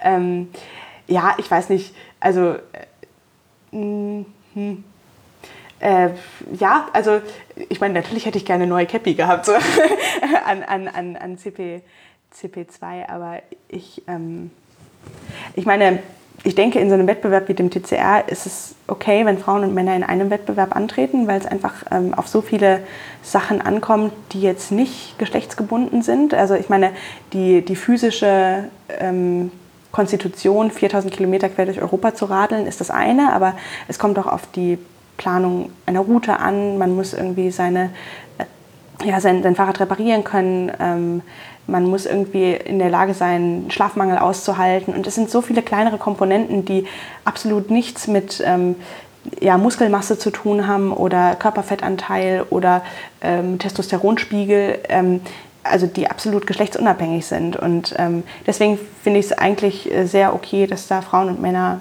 ähm, in einem Wettbewerb antreten. Und es gibt ja genügend Beispiele jetzt auch bei Ausdauerwettkämpfen, wo Frauen auch Männer schon geschlagen haben. Ähm, da bin ich ja jetzt nicht die Erste.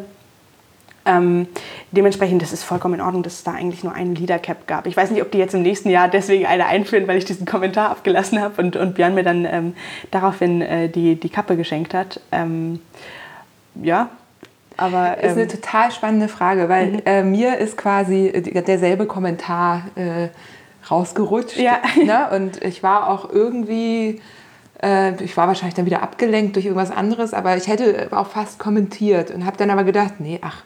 Mal verhalten mal. Genau, ich sage jetzt ja. mal nichts, muss ja nicht überall ja. immer alles kommentieren.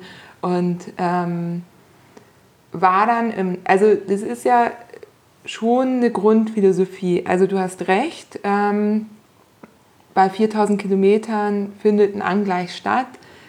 Es ist aber noch nicht ganz, also noch mehr beobachtet habe ich bei den, da habe ich das bei den Sachen ab so 6000 Kilometern. Mhm. Also es gibt auch Studien, ich verlinke auch einen, mhm. ich schicke dir den Artikel auch mal, den habe ich auch gerade, der wurde auch in seinem Zusammenhang von mhm. der BBC mhm. veröffentlicht gerade. Und genau, wir haben Lyle Wilcox, die ist gerade mhm. Zweite geworden beim Silk Road Mountain Race. Ähm, und es gibt gerade im Ultra-Running-Bereich unglaublich erfolgreiche Frauen, die mhm. teilweise noch ihre Babys zwischendurch äh, stillen. Und ich habe mir extra auch aufgeschrieben, wie sie heißt. Ähm, das war nämlich Jasmine Paris. Ähm, mhm. Wenn ich mich jetzt irre, schneide ich es raus. Aber ich bin der Meinung, das war Jasmine Paris. Genau, dann gibt es noch ähm, Katie Wright, die auch sehr erfolgreich ist. Und eben Larry Wilcox und noch mehr.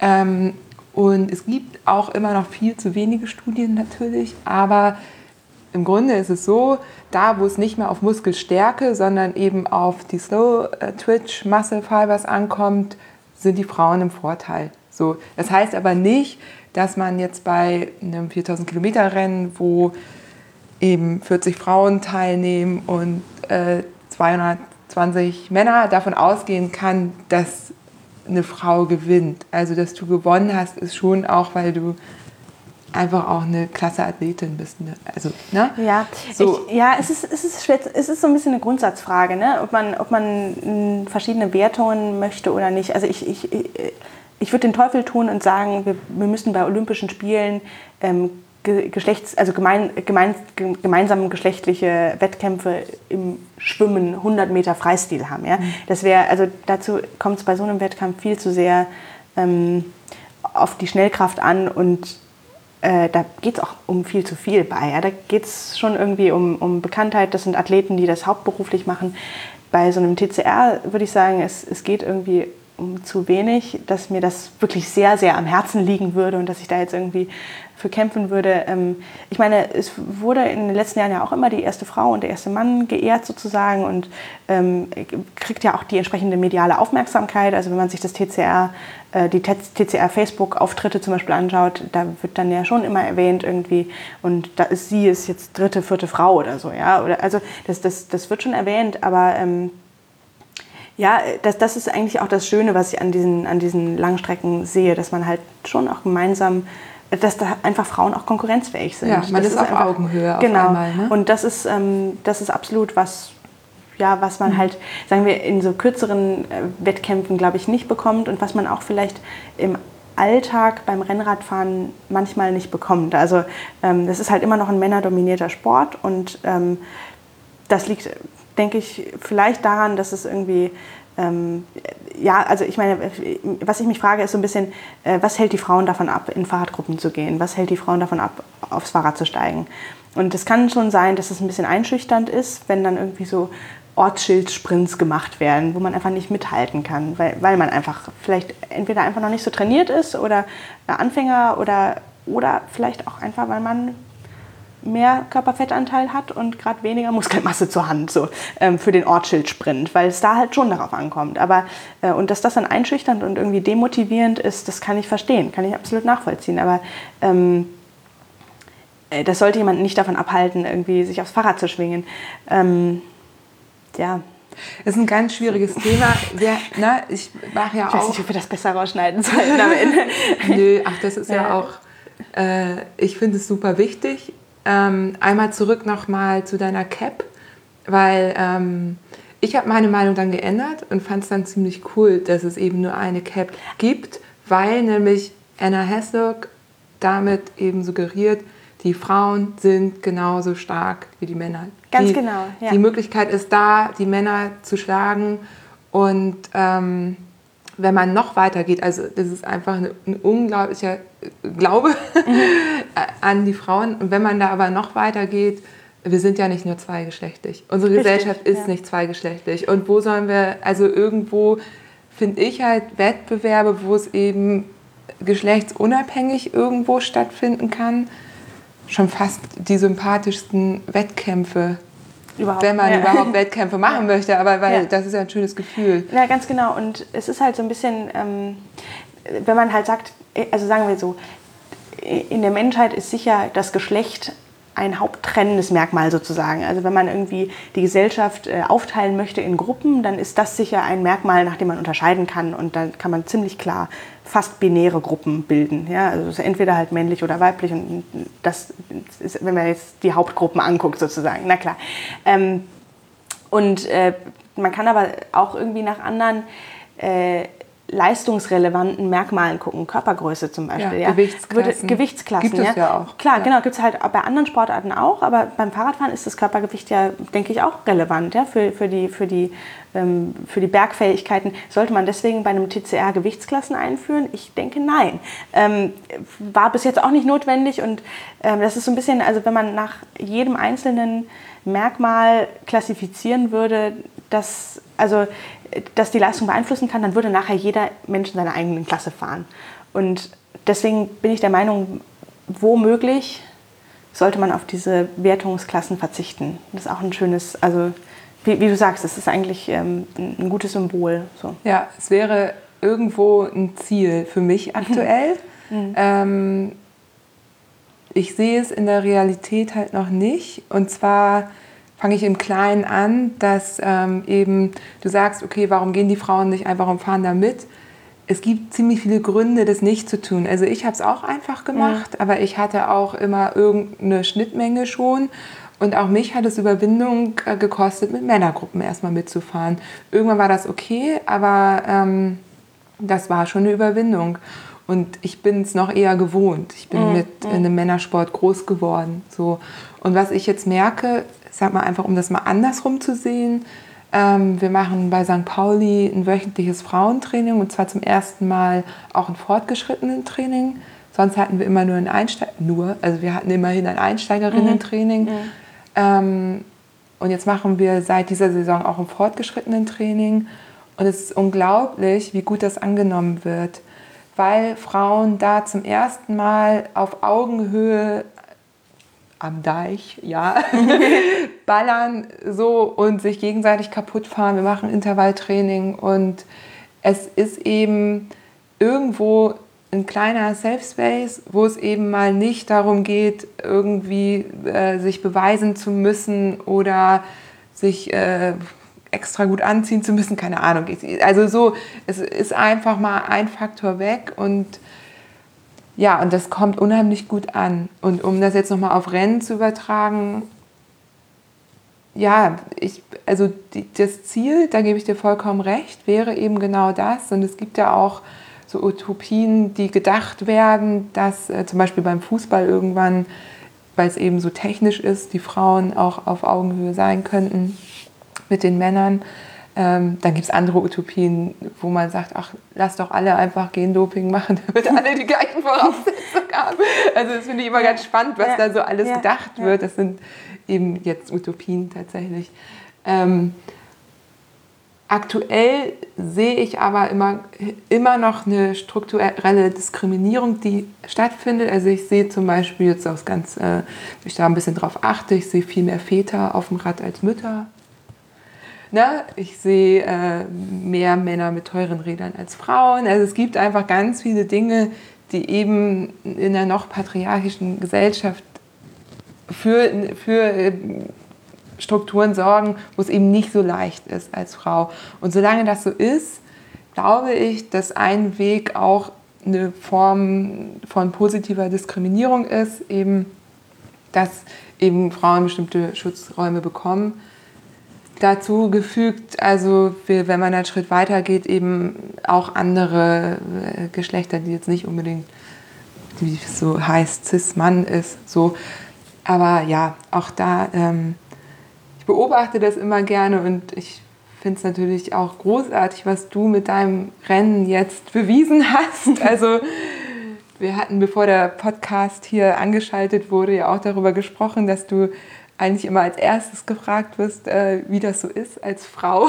Ja, ja ich, wurde, ich wurde jetzt in den Interviews echt oft gefragt, ähm, wie es sich anfühlt, als Frau das Rennen gewonnen zu haben. Und, und also in meinem Kopf geht da immer irgendwie vor, naja, wie würde sich dein Mann fühlen, wenn er so ein Rennen gewinnt? Natürlich ist man auch stolz drauf und so. Also, was soll ich denn da jetzt sagen? Da kriege ich einen Milcheinschuss oder was? Also, nee. Ja. Ähm, äh, ja, also ich weiß es nicht. Es ist halt schon, es ist natürlich schon was, was auch mediale Aufmerksamkeit auf sich gezogen hat und dessen bin ich mir auch bewusst. Und wenn ich das ausnutzen kann, um ein positives Signal für Frauen zu senden und Frauen zu stärken, dann ist das wunderbar. Dann hat, das, hat, mein, hat mein Ritt über äh, den europäischen Kontinent äh, seinen Zweck absolut erfüllt. Also, dass das so ein höheres Ziel haben könnte, das hätte ich äh, vor, vor zwei Monaten sicher nicht gedacht. Ähm, und das ist wunderschön, das ist klasse. Wäre das doch ein super Schlusswort. Schön, vielen Dank. Ja, gerne.